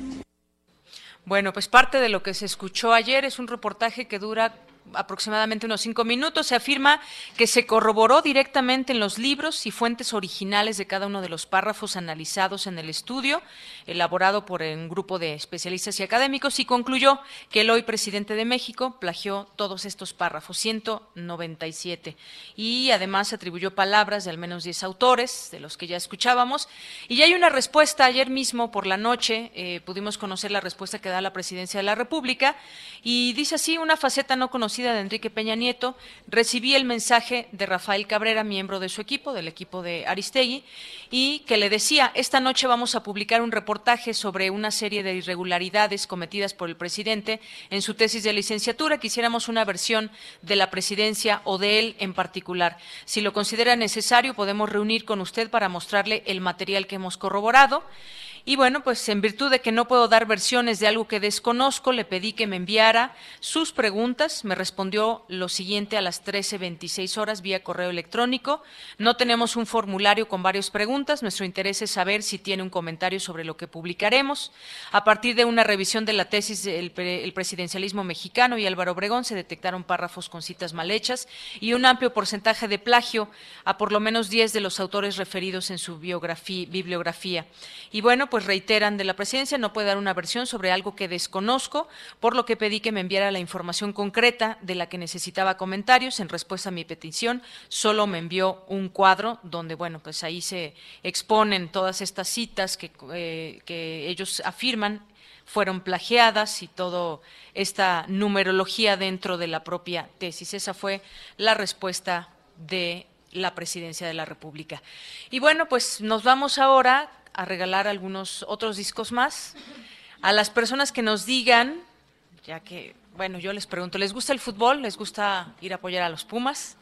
Bueno, a ver, díganme quién, quien levante primero la mano y me diga uno de los jugadores que anotó gol de Pumas. A ver, por allá. ¿Quién? Matías Britos. Matías Brito, bueno, aquí se gana ya un disco, otro porque fueron otros goles. ¿Quién más se anotó? Eh, Pablo Barrera. Muy bien, Pablo Barrera. Y uno más nos queda. ¿Quién más anotó gol? ¿Quién más anotó gol? ¿No, no recuerdan? Bueno, pues les doy tiempo que lo busquen y al rato les regalamos este disco cuando alguien tenga la respuesta. Me voy ahora, nos vamos aquí a, una de las explanadas de la FES Iztacala y ahí está mi compañera reportera Dulce García que nos tiene también una plática con estudiantes que pues han pasado por aquí y se detienen a platicar con los micrófonos de Prisma RU. Dulce, buenas tardes. Muy buenas tardes, Deyanira, a ti y al público de Radio UNAM. Eh, los saludamos nuevamente desde la FES Iztacala, entidad académica que imparte las licenciaturas de Biología, Cirujano Dentista, Psicología, Enfermería, Optometría y Médico Cirujano, como hace un rato nos respondieron los muchachos que vinieron a participar. Y bueno, en estos momentos ya tenemos aquí a más estudiantes. Me acompañan Miriam Bolaños del quinto semestre de Psicología, eh, Monse Ramírez de sexto semestre también de Psicología, pero del sistema a distancia, y Jonathan Ramírez del quinto semestre de Odontología. Eh, ellos eh, nos platicarán por qué eligieron pues estas carreras. Eh, Miriam, cuéntanos, ¿por qué psicología?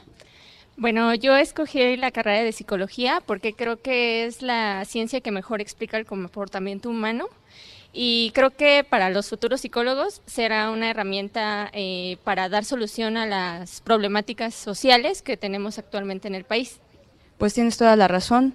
Miriam, te agradecemos tu comentario. Y bueno, Monse, coméntanos eh, por qué psicología y, y cómo, te has, cómo te ha servido el sistema a distancia.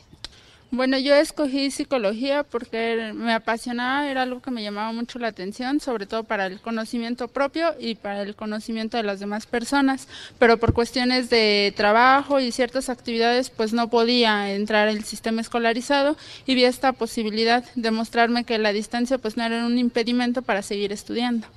Exactamente, un gran ejemplo, tienes toda la razón. Y bueno, Jonathan, finalmente, ¿por qué odontología?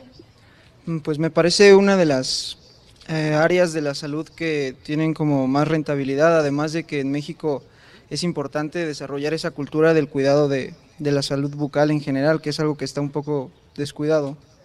Sí, también tienes toda la razón. Y bueno, quisiéramos eh, saber que nos dieran a conocer cuál es su experiencia como universitarios, cómo han podido desarrollar eh, pues todas sus inquietudes aquí en la universidad. Bueno, mi experiencia ha sido muy buena. Eh, desde primer semestre me he sentido como en mi casa. las instalaciones están muy bonitas los profesores son muy buenos, hay actividades culturales a las que podemos asistir gratuitamente, eh, está el gimnasio al aire libre, entonces eh, todas esas herramientas que nos dan o todas esas este, oportunidades que hay en la facultad son las que te permiten como este, estar al 100 ¿no? en tu carrera universitaria. Así es. Monse. Bueno, yo estoy completamente feliz. Eh, como comentaba, pues las diversas actividades que yo llevo, pues me impedían estar en la facultad, pero la UNAM te ofrece diversos programas para poder estudiar, aprender y tener un desarrollo pleno, no nada más eh, académico, sino también personal. ¿Y tú les has comentado a, compañeros, por ejemplo, el trabajo que pueden estudiar si tienen la inquietud aquí en la universidad igual que como tú lo haces? Sí, les comento que, bueno, en este caso pues está psicología, pero hay diversas carreras a distancia y que la posibilidad para seguir estudiando es muchísima, no nada más es de tengo que trabajar y ahí se acaba el mundo, ¿no? Hay más allá. Así es. Y Jonathan, ¿cómo te has sentido como universitario?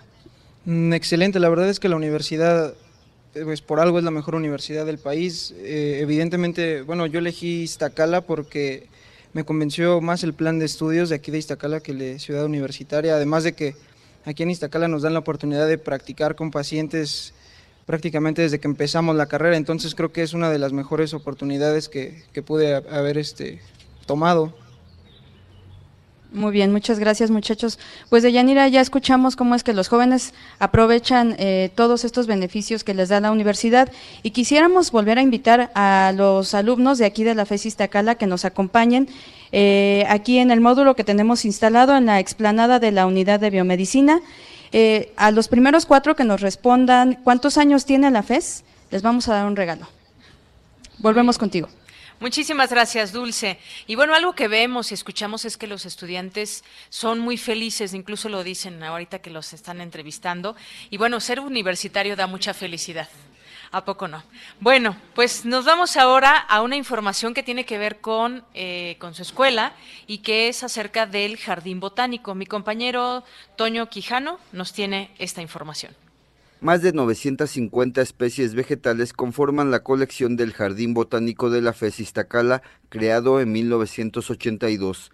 El biólogo Marcial García Pineda nos habla sobre su importancia para la formación profesional de los estudiantes. Sobre todo el conocimiento de las diferentes especies que guarda, eh, sobre todo porque proceden de diferentes eh, regiones del, del, país y pues muchas de ellas las utilizan para llevar a cabo estudios de fisiología vegetal, conocimiento este, de las especies que guardan en los diferentes desiertos, el desierto chihuahuense y el desierto sonorense. Entonces, este, muchas de ellas pues eh, son, son estudiadas precisamente para estudios taxonómicos o de sistemática. Con el transcurrir del tiempo, el jardín ha incrementado el número de especies vegetales a partir de las aportaciones de diversas entidades públicas. El Jardín Botánico fue creciendo gracias a las aportaciones de la Semarnap y la PGR, dado que ellos se encargan de llevar a cabo de comis eh, parte en, las aduanas. Y pues además también por las colecciones de orquídeas, de cactáceas, de, bueno, últimamente dentro del proyecto que tenemos, que es el de las plantas acuáticas, pues también esto creció sobre todo en cuanto a organismos, en cuanto a la atracción de la fauna insectos y todos ellos, este, fue, fue, fue muy notorio. Este espacio universitario también ofrece el servicio de propagación vegetal, es decir, ejemplares que son producidos por alumnos y maestros para ser llevados a otras entidades federativas con el propósito de reforestar o restaurar diversas áreas. El sitio se encuentra abierto al público en general de 9 de la mañana a 5 de la tarde y cada año recibe entre 8 mil y 10 mil visitantes. Hasta aquí mi reporte de Yanira. Buenas tardes. Gracias, Toño. Muy buenas tardes. Eso fue lo del jardín botánico, pero también tienen un vivario, ya hablábamos también del acuario, que yo me imagino que ya todos los conocen, ¿verdad? Y si no, pues habrá que visitarlos. Bueno, vamos a escuchar esta información de mi compañera Virginia Sánchez acerca del vivario aquí en la FES Iztacala. ¿Qué tal, Deyanira y auditorio de Prisma RU? México cuenta con 27 especies de víboras cascabel, 804 de reptiles, 368 de anfibios, 33 de tortugas y casi el 50% de estas, de las tortugas o de todas las especies, son endémicas de nuestro país. Algunos ejemplares de esta enorme fauna se pueden apreciar en la sala de exhibición del vivario de la Facultad de Estudios Superiores Iztacala, fundado en 1979, espacio que además sirve de apoyo a la formación de estudiantes.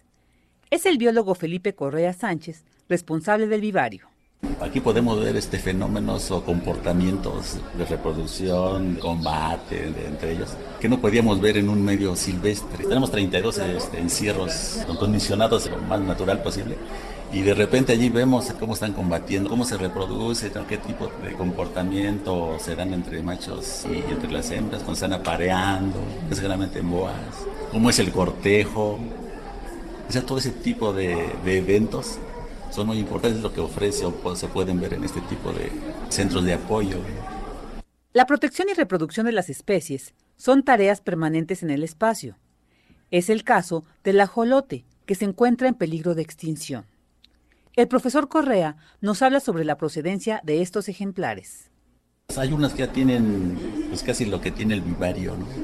Eran donadas o salían al campo los profesores y las colectaban y las traían aquí pero ya la mayoría son los eventos reproductivos que hemos tenido nosotros aquí, cuando los muchachos cuando hacen sus proyectos de investigación, juntan parejas, entonces este, ya se aparean y, nacen, por ejemplo, las boas, las tortugas, ajolotes, pues tenemos tres este, especies de ajolotes que están en peligro de extinción.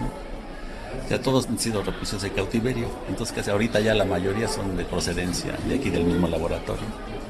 Además de estar abierto al público de lunes a viernes, el vivario ofrece visitas guiadas, talleres y pláticas. Hasta aquí la información. Buenas tardes.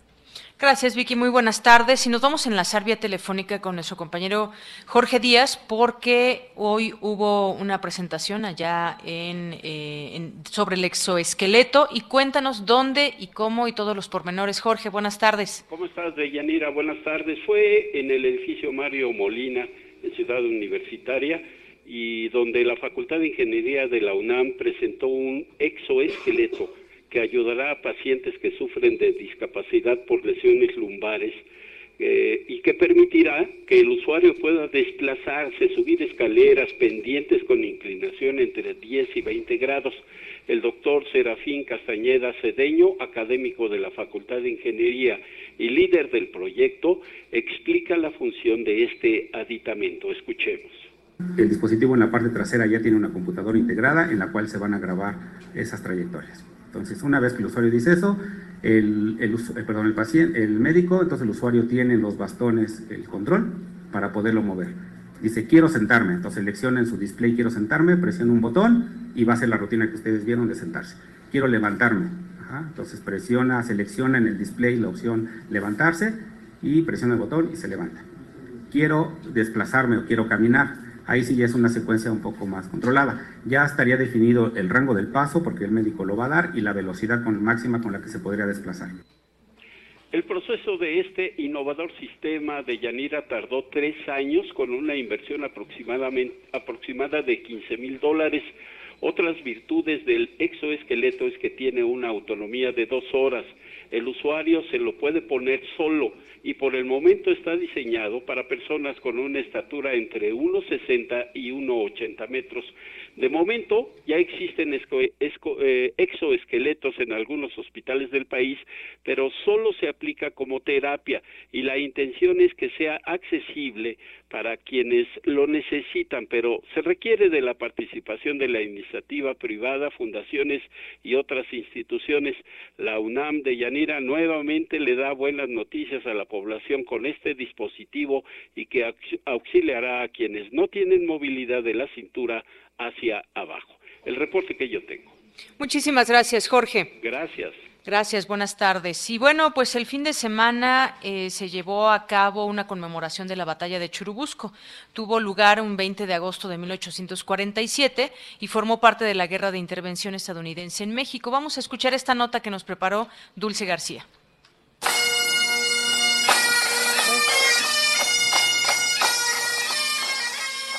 Hoy, 20 de agosto de 1847, reclama de ustedes el sacrificio más alto que un hijo de la patria puede hacer, que es ofrendar su vida por su patria.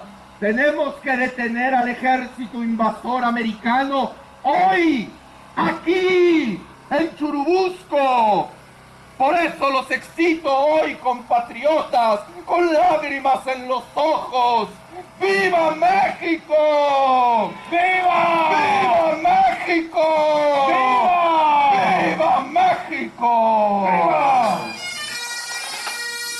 A 169 años de distancia, los herrajes de los caballos hicieron recordar la gesta que encabezó el general Pedro María Anaya en la histórica batalla de Churubusco, ocurrida el 20 de agosto de 1847 contra Estados Unidos, participaron también irlandeses desertores de las filas del ejército invasor, quienes apoyaron el resguardo del ex convento de Churubusco, hoy Museo Nacional de las Intervenciones, al mando del batallón de San Patricio. La batalla se representa cada año en la delegación Coyoacán para defender nuestra historia a través de la divulgación del patrimonio del que somos dueños, afirmó la directora del Museo Nacional de las Intervenciones, Cecilia Genel Velasco. Hoy mismo, los ataques son pertrechados por los propios conacionales. Desafortunadamente, México es agredido por el narcotráfico, por la delincuencia organizada, por la corrupción y por la indiferencia. Es por ello que en esta ocasión me congratulo más que nunca al jactarme de que quienes estamos aquí compartimos la visión de defender nuestra historia a través de la divulgación del patrimonio del que somos dueños y responsables. Por su parte, Valentín Maldonado, jefe delegacional en Coyoacán, dijo que hoy se deben honrar aquellas batallas, procurando un entorno equitativo para todos los mexicanos. Procurando un entorno en el que sea equitativo el acceso a la salud, a la educación y a la cultura. Evocar esta batalla es recordar la fortaleza de nuestra nación. La unión de los mexicanos es el mensaje principal de aquel momento histórico. Es nuestra responsabilidad heredar a las futuras generaciones un pueblo unido, fuerte y próspero. La cruenta batalla que se llevó a cabo en Churubusco hace 169 años marcó el acontecer de miles de mexicanos que defendieron al país durante la intervención norteamericana entre 1846 y 1848. Ahí también estuvieron los patricios, que se hermanaron al ejército mexicano porque se habían identificado con él, pues ellos también habían sufrido una invasión, solo que de parte de los ingleses. La batalla fue intensa, pero el desenlace favoreció a México, bien dirigido también por el general Manuel Rincón. Para Radio UNAM, Dulce García. Muchas gracias, Dulce. Y bueno, pues nos enlazamos todavía también contigo, todavía, porque pues vamos a platicar con el entrenador Akira Salvador Esqueda. Cuéntanos acerca de él y lo que hace aquí en la FES Iztacala. Dulce, buenas tardes. Dulce, ¿me escuchas? Hola, Deyanira, sí te escucho. Muy buenas tardes nuevamente a ti y al auditorio. Pues seguimos transmitiendo en vivo aquí desde la Facultad de Estudios Superiores Iztacala, donde una de las funciones principales pues es la promoción de las actividades deportivas, entre las que se encuentran el atletismo, el fútbol, soccer, yoga solar y taekwondo. Y para detallarnos eh, cómo cómo es que se apoya a los muchachos en, los deportes. Nos encontramos ahorita con el jefe de actividades deportivas. Él es el maestro Akira Salvador Esqueda. Muy buenas tardes, maestro. Hola, ¿qué tal? Buenas tardes. Pues, ¿cómo es que se apoya a los alumnos para que ellos elijan alguna actividad deportiva? Pues mira, normalmente el alumno puede acercarse a las instalaciones que están ubicadas en el gimnasio central. Ahí pueden empezar a preguntar por los diferentes deportes que nosotros tenemos, los diferentes horarios, para que nosotros le podamos ubicar en cuál es el deporte que a él más le gusta. Una vez que él elige el deporte, entonces nosotros lo canalizamos con el entrenador y el entrenador es el que ya les va diciendo más o menos los horarios y los alcances que tienen previstos para su desarrollo. Así es. Eh, después de esto se canaliza a los muchachos a algún equipo ya ah, más organizado, más grande, digamos, o alguna experiencia que usted pudiera platicarme de algún alumno que pudo desarrollar más aún su, deporte? Pues mira, como parte de la FES Iztacala, lo que los muchachos tienen opción es a competir ya a nivel nacional, por el simple hecho de ser estudiante de la facultad. De ahí puede ser canalizado a las selecciones de la universidad. Ya en las selecciones de la universidad ya, es, ya entran en CU en equipos representativos. Ahorita tenemos nosotros, afortunadamente, la, la participación de Brenda Flores, que es una corredora olímpica de 5.000 y 10.000 metros, que es estudiante de la facultad. Entonces ahí el proceso es un poco diferente. ¿Por qué? Porque ya el entrenador es el que canaliza cuando ya no tiene el alcance para ya un atleta de ese nivel. Así es, bueno, pues como escuchamos de Yanira, los alumnos aquí pueden eh, crecer tanto académicamente como eh, deportivamente y pues los invitamos a que se acerquen al área de actividades deportivas para que desarrollen también esta parte de ellos. Muchas gracias por estar con nosotros. No hay de que cualquier cosa, pues ya estamos en el gimnasio central. Gracias. Regresamos contigo, Deyanira. Muchas gracias, Dulce. Buenas tardes.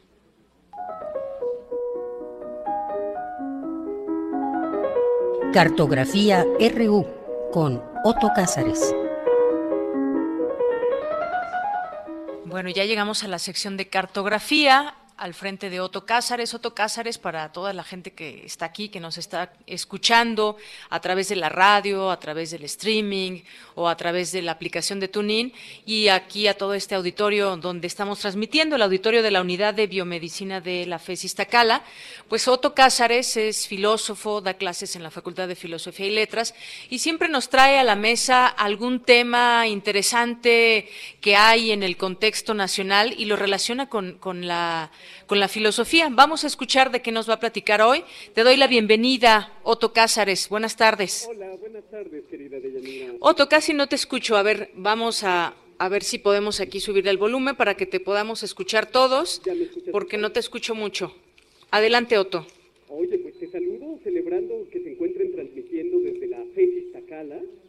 Y yo, aunque sea telefónicamente, trataré de extender un mapa, una cartografía que me lleve hasta ustedes.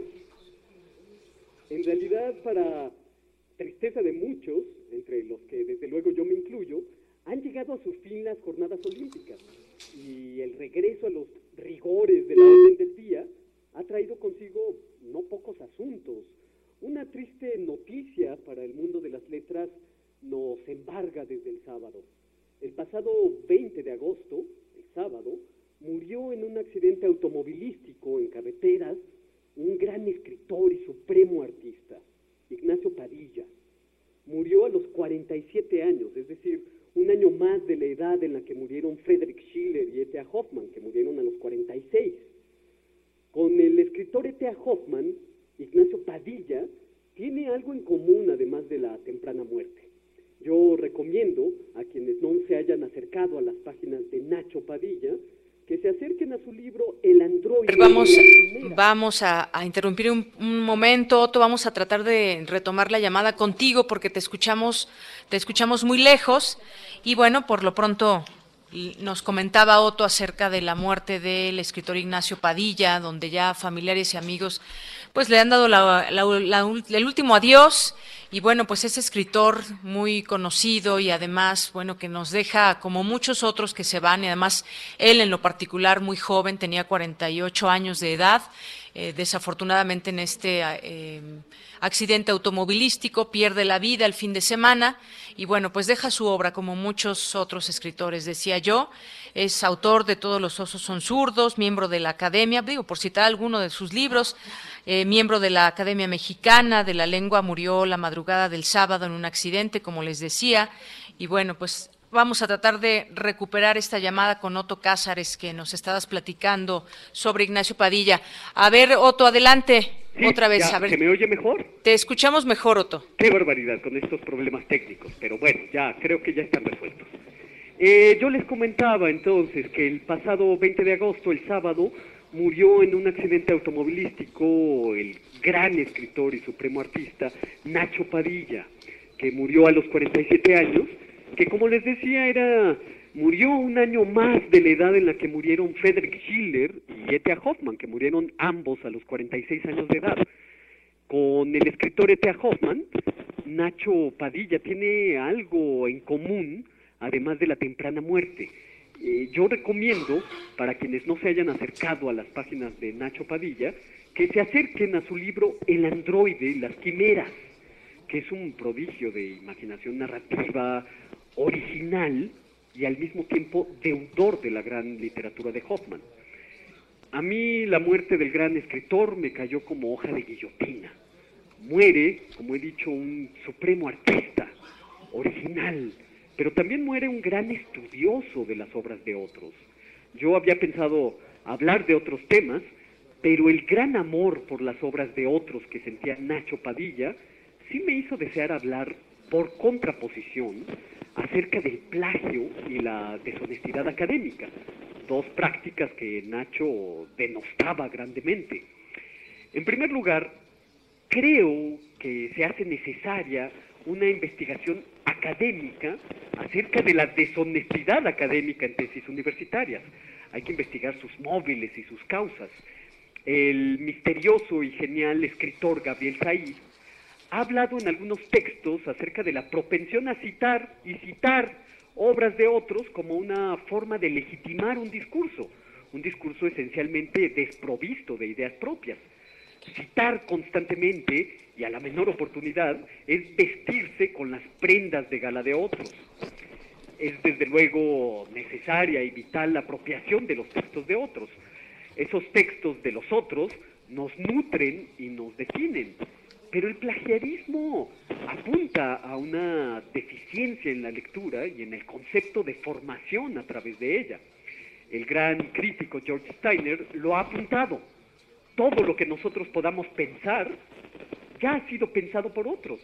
Por lo tanto, la pregunta honesta de todo investigador sería cómo rastrear el origen de esa idea que no es particularmente nuestra. ¿Cómo acabar con el plagiarismo académico? Yo diría, amando las ideas y las variaciones de esas ideas en las palabras del otro. ¿Cómo acabar con el plagiarismo? Es respetando las palabras del otro. La pregunta que éticamente podemos hacernos es, ¿en qué reside la trampa del plagiario? La, trampa del plagiario reside, por supuesto, en la desatención voluntaria del uso de las comillas. Lo que hay que recriminarle al plagiario es su mala fe, lo que hay en ello de simulación, una simulación reparadora de lagunas en la formación. En el plagiario hay una rapidez expeditiva que demuestra que en muchos ámbitos académicos las tesis son solo trámites burocráticos que deben expedirse con la mayor rapidez y con el mayor desapego, documentos de vanidad. Hay, creo yo, momentos únicos de cinismo plagiario. Allí está el compositor Joaquino Rossini, que tomaba melodías y armonías de otros compositores con gran desparpajo. Una vez, en uno de sus conciertos, el público estaba abucheando una de sus composiciones y a Rossini se lo veía riendo por los pasillos del teatro, diciendo entre carcajadas, es que los idiotas no se dan cuenta de que están abucheando a Mozart.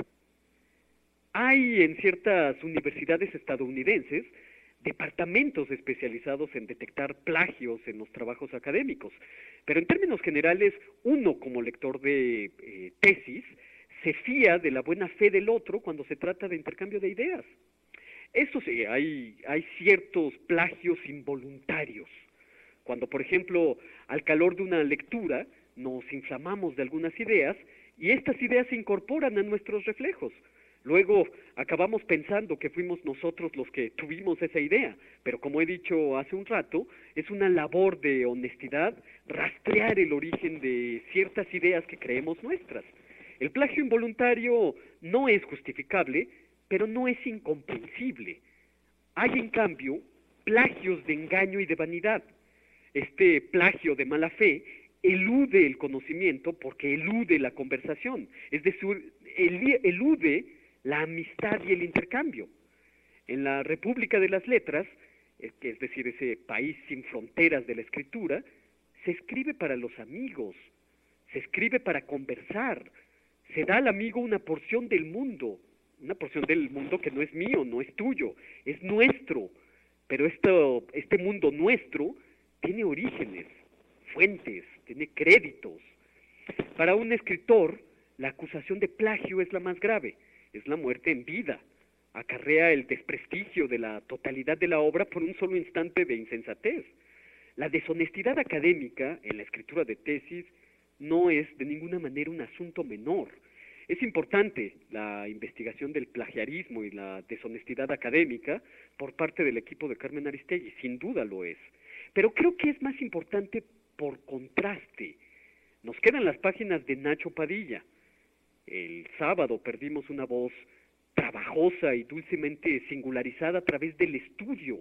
La voz de Ignacio Padilla es una voz que está hecha de los amigos, una voz que no es nunca vanidosa ni apropiacionista. Es una voz original y al mismo tiempo es una voz que está en continua charla con el gran coro de voces que es el mundo. Nacho es ya un cometa cervantino. Larga vida a la obra de Ignacio Padilla y abajo el plagiarismo. Soto por esta colaboración una vez más aquí en Prisma RU. Muchas gracias y buenas tardes. Buenas tardes a ti también. Bueno, pues ahí está, tiene mucha razón, plantea algunas cosas, cómo rastrear el origen de las ideas que no son nuestras, pero que queremos expresarlas cuando vamos a escribir un trabajo, cuando vamos a escribir una tesis. Hay mala fe, nos dice en el plagiario, hay engaño. Y es que, bueno, si ustedes van a hacer una tesis, yo sé que hay muchas formas ahora de, de titularse, pero por ejemplo el caso de la tesis es como nuestro primer libro Imagínense que nos plagiemos a otros autores y que tengamos investigaciones que no hicimos nosotros ahí. Yo creo que ahí viene lo grave, nos decía Otto Cázares, la deshonestidad académica. Y si hemos encontrado en nuestro presidente deshonestidad académica, no me imagino otro tipo de deshonestidades que ya ha llevado a cabo. Prisma RU. Un programa con visión universitaria para el mundo. Bien, y como es lunes, ustedes saben, todos los lunes y los jueves sale la Gaceta UNAM. Y vamos a platicar con el director de Gaceta UNAM, que es Hugo Huitrón, porque hoy trae muchas cosas interesantes como siempre, y además es un lugar donde ustedes deben remitirse a leer todo lo que, lo que viene en ella, porque también vienen cursos, vienen diplomados, vienen muchas cosas que les pueden interesar de todo lo que se hace en la UNAM. Hoy en su portada se renueva el Consejo Universitario. Eh, rindieron protesta los nuevos consejeros universitarios y entre otras cosas, bueno, pues la UNAM será todavía más transparente, el Consejo Universitario aprobó un nuevo reglamento y muchas otras cosas más que podemos hoy encontrar en sus páginas. Hugo, te doy la bienvenida, muy buenas tardes. ¿Qué tal, Deyanira? Buenas tardes. Pues platícanos, ¿qué podemos encontrar hoy en las páginas de Gaceta UNAM? Pues como ya lo mencionaste, este, rindieron protesta 241 consejeros, eh, en su sesión y se aprobó el nombramiento de dos profesores eméritos y de una investigadora emérita. Además, como ya lo mencionaste también, el nuevo reglamento de transparencia y acceso a la información pública de la UNAM. Esto es muy importante porque la, eh, su normatividad crea un marco legislativo ejemplar para otras universidades y mantiene a nuestra Casa de Estudios en la vanguardia de la transparencia en el país.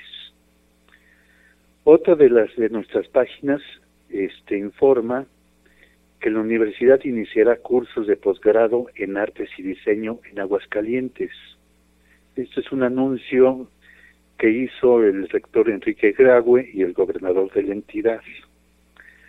Sobre investigación de Yanina tenemos que en la Facultad de Química se realizan estudios para evaluar la calidad y eficacia de medicamentos genéricos disponibles en el mercado. Ellos se centran en el análisis de analgésicos antiinflamatorios y medicinas contra la diabetes. Por otro lado, este, es importante mencionar que publicamos una página donde se señala que mañana Gaceta UNAM cumple 62 años. El primer número apareció el 23 de agosto de 1954 gracias a su fundador, don Enrique González Casanova. Por ese motivo publicamos una nota del salto a la modernidad que dio la Gaceta cuando se tuvo que procesar mediante programas de cómputo. En Cultura de Yanira eh, damos a conocer la obra La Alondra, una puesta en escena que da cuenta de la vida y muerte de Juana de Arco, la doncella de Orleans, que, que se puede ver en el Foro Sor Juan Inés de la Cruz del Centro Cultural, Cultural Universitario. Y para cerrar, pues el triunfo de ayer de la de los Pumas sobre Monterrey que los coloca a dos unidades del líder general. Pues esto es parte de lo que contiene la Gaceta el día de hoy. Muy bien, Hugo, pues yo te agradezco mucho y felicidades por adelantado 62 años. 23 de agosto de 1954 salió el primer número de la Gaceta UNAM. Muchas gracias. Al contrario, a, a ti y por favor, nuevamente sean felices. Sean felices. Gracias, Hugo. Buenas tardes. Hasta luego. Bueno, pues nos vamos ahora con mi compañera Cindy Pérez, que ya se encuentra también en la explanada, aquí muy cerca de este auditorio donde nos encontramos en la FES Iztacala. Cindy, adelante.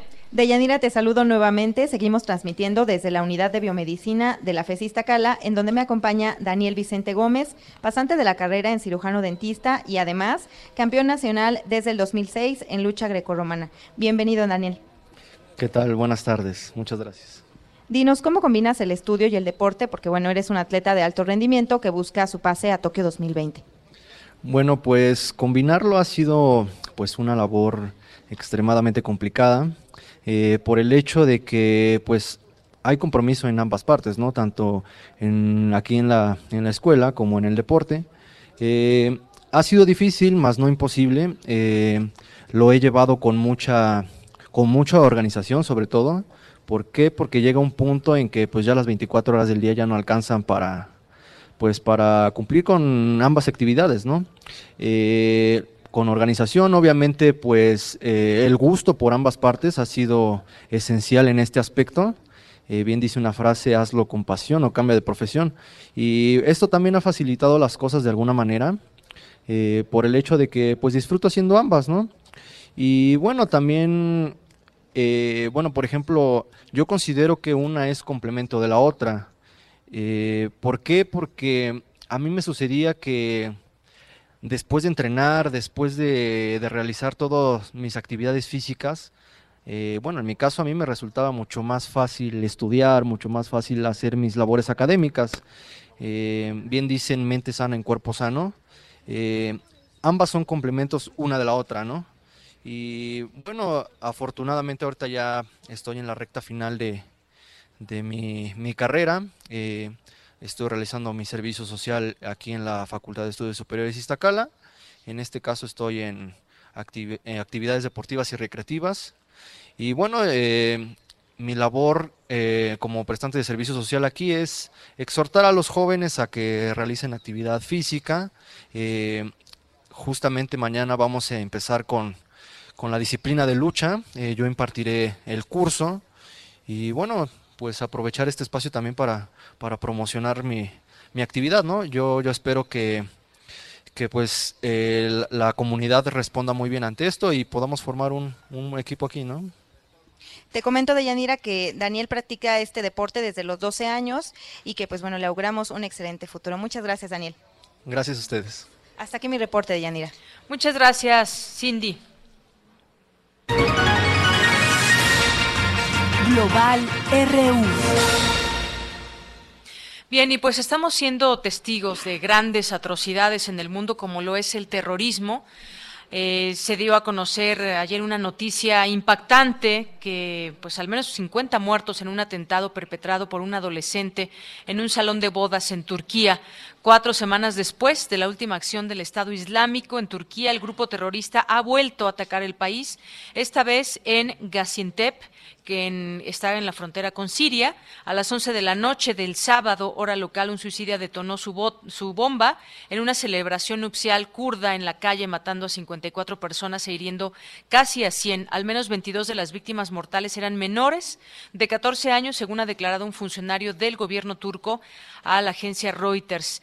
Y además, bueno, pues este esta información toma gran relevancia debido a que pues el kamikaze era un adolescente, un joven, un niño prácticamente, 12 años.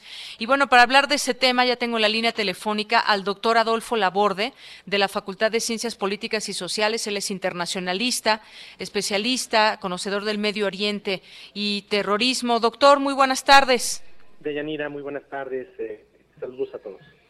Gracias, doctor. Pues bueno, platíquenos su primera impresión sobre este tema, donde vemos que el terrorismo, pues eh, desafortunadamente está llegando a grados que tal vez no podíamos imaginar en algún momento, utilizando como escudos a, niños también. Sí, no, en efecto ya es un problema eh, eh no han podido eh, solucionar, no han podido generar los mecanismos necesarios para eh, evitar que esto se expanda por diversas razones. Número uno, como ya comentar, en el caso de Turquía ha habido un islámico, por un lado, y tienen también eh, eh, problemas con un, grupo terrorista que abandera la, la, la, la cuestión turca, perdón, kurda, perdón. Sí. Y por otro lado tenemos el tema de la guerra de Siria que indirectamente afecta eh, los controles fronterizos y afecta también lo que está sucediendo en términos del combate contra este grupo terrorista. Entonces, eh, el panorama es difícil. Turquía está en medio de todo esto y ya lo has comentado, en los últimos meses eh, se ha generado una serie de ataques en, estos dos frentes. Entonces, Turquía la tiene muy complicada y más aún cuando utiliza este tipo de, de jóvenes que pasarían como cualquier otro niño, sin embargo, bueno, pues vemos que son eh, kamikazes, son este, bombas humanas que difícilmente puedes neutralizar. Y los retos, doctor, también son muy grandes en este sentido porque la voz de la gente pide que se acabe el terrorismo, pero es tan difícil como que un de pronto una, una persona eh, pues que piense distinto a uno pueda entrar a un aeropuerto, puede entrar a una boda, puede entrar a un automóvil, a un centro comercial y hacer explotar una bomba y matar gente. Qué difícil es terminar con el terrorismo. Parecería una labor casi imposible. Sí, eh, sobre todo en, este tipo de países donde eh, hay una eh, gran cantidad de fenómenos que se han conjuntado y han hecho que el Estado, el Estado tenga la, no tenga la capacidad de garantizar la seguridad, porque en cualquier momento puede desencadenarse este tipo de movimientos terroristas, ¿no? No los puedes detectar tan fácilmente. Son dos frentes, uno es el Estado Islámico, otro es el Kurdistán, eh, que tiene un movimiento armado, eh, que, te digo, difícilmente puede generarse una estrategia para combatirlo. Eso, y aunado con las actividades y las acciones de Turquía en términos de la guerra contra los propios eh, miembros del Estado Islámico, pues genera una serie de incertidumbre que desafortunadamente la gente es la que más padece este tipo de actos. Así es, doctor. Bueno, pues yo le quiero agradecer mucho el que haya estado con nosotros aquí en Prisma RU por Radio UNAM. Gracias a ustedes. Hasta luego. Fue el doctor Adolfo Laborde de la Facultad de Ciencias Políticas y Sociales de la UNAM. Arte y cultura. regresamos con Tamara. Tamara Quiroz, adelante. Deyanira, nuevamente los saludo con mucho gusto. Em, ya lo mencionaba Otto Cázares en Cartografías.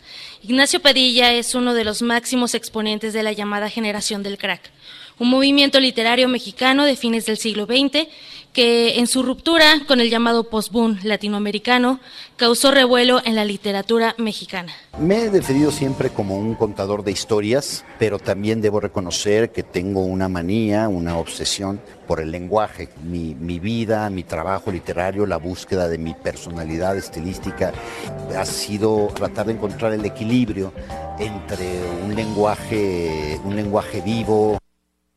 Un lenguaje vivo, pero el lenguaje murió la madrugada del sábado en un accidente automovilístico en el estado de Querétaro. Vamos a escuchar eh, lo que nos dice la doctora Rosa Beltrán. Ella es directora del Departamento de Literatura de la UNAM. Conocí a Nacho porque jóvenes creadores del FONCA juntos escribimos nuestra primera novela. Nacho desde el inicio fue no solo un amigo incondicional, sino un ejemplo de disciplina, de creatividad. Él se decía cuentista y los últimos años de su vida, en efecto, los dedicó a escribir. Era también un gran cervantista y tenía la habilidad de encontrar todos los temas posibles en esa obra, de la que se desprenden muchas otras obras. Estaba en uno de sus mejores momentos creativos y sin duda en el momento de su vida en el que estaba recogiendo todo lo que había sembrado Hace dos semanas, Dayanira, auditorio, en el marco del evento Protagonistas de la Literatura Mexicana, Nacho Padilla, que también era conocido así como Nacho Padilla, fue homenajeado en el Palacio de Bellas Artes. Jorge Fernández Granados y Ana García Bergua lo definieron como un cuentista, novelista, cronista y ensayista consolidado. Esto dijo en esa ocasión Ana García Bergua. Escuchemos. Ignacio Padilla es el más querido y admirado por su afán puro e inagotable de hacer ante todo literatura. Nacido en la Ciudad de México en 1968, el autor era miembro de la Academia Mexicana de la Lengua desde 2011. Publicó más de 30 libros, entre ellos La Catedral de los, de los Ahogados, obra galardonada con el Premio Nacional Juan Rulfo. Anfitrión, ganadora del Premio Primavera de Novela, además de Espiral, Espiral Artillería y La Gruta del Toscano, que merecieron el Premio Mazatlán de Literatura. Este año, irónicamente, conmemoró el 400 aniversario de la muerte de Miguel de Cervantes Saavedra. Con la publicación de la obra Cervantes y compañía, además, su trabajo creativo trascendió las fronteras al ser traducido a más de 15 idiomas. Esto dijo a Radio UNAM la directora del Departamento de Literatura nuevamente, Rosa Beltrán, al conocer su muerte.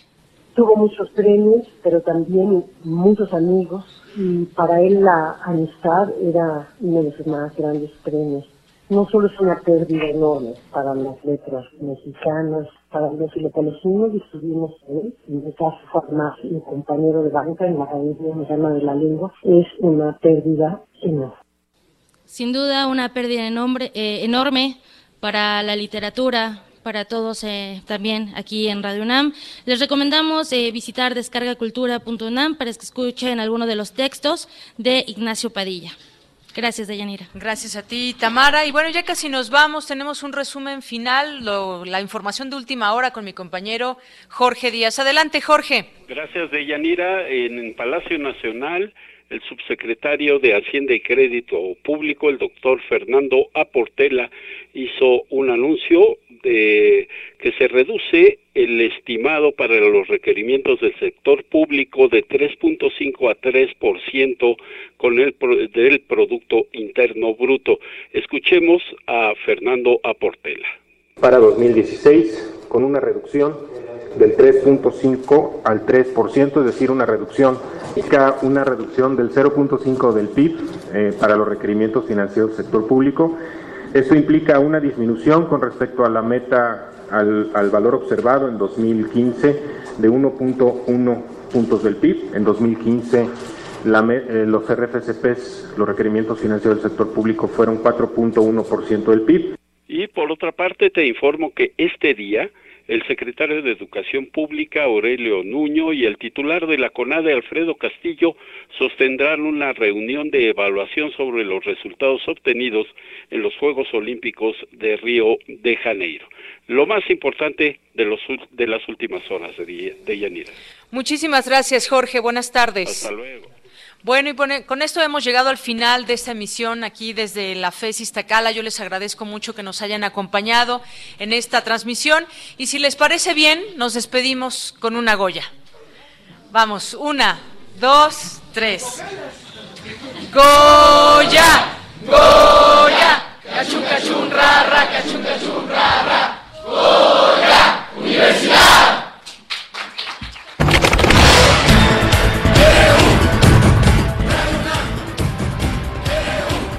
Prisma RU, los perfiles del acontecer universitario de México y el mundo en una frecuencia. De lunes a viernes, de 1 a 3 de la tarde. Radio UNAM, clásicamente informativa.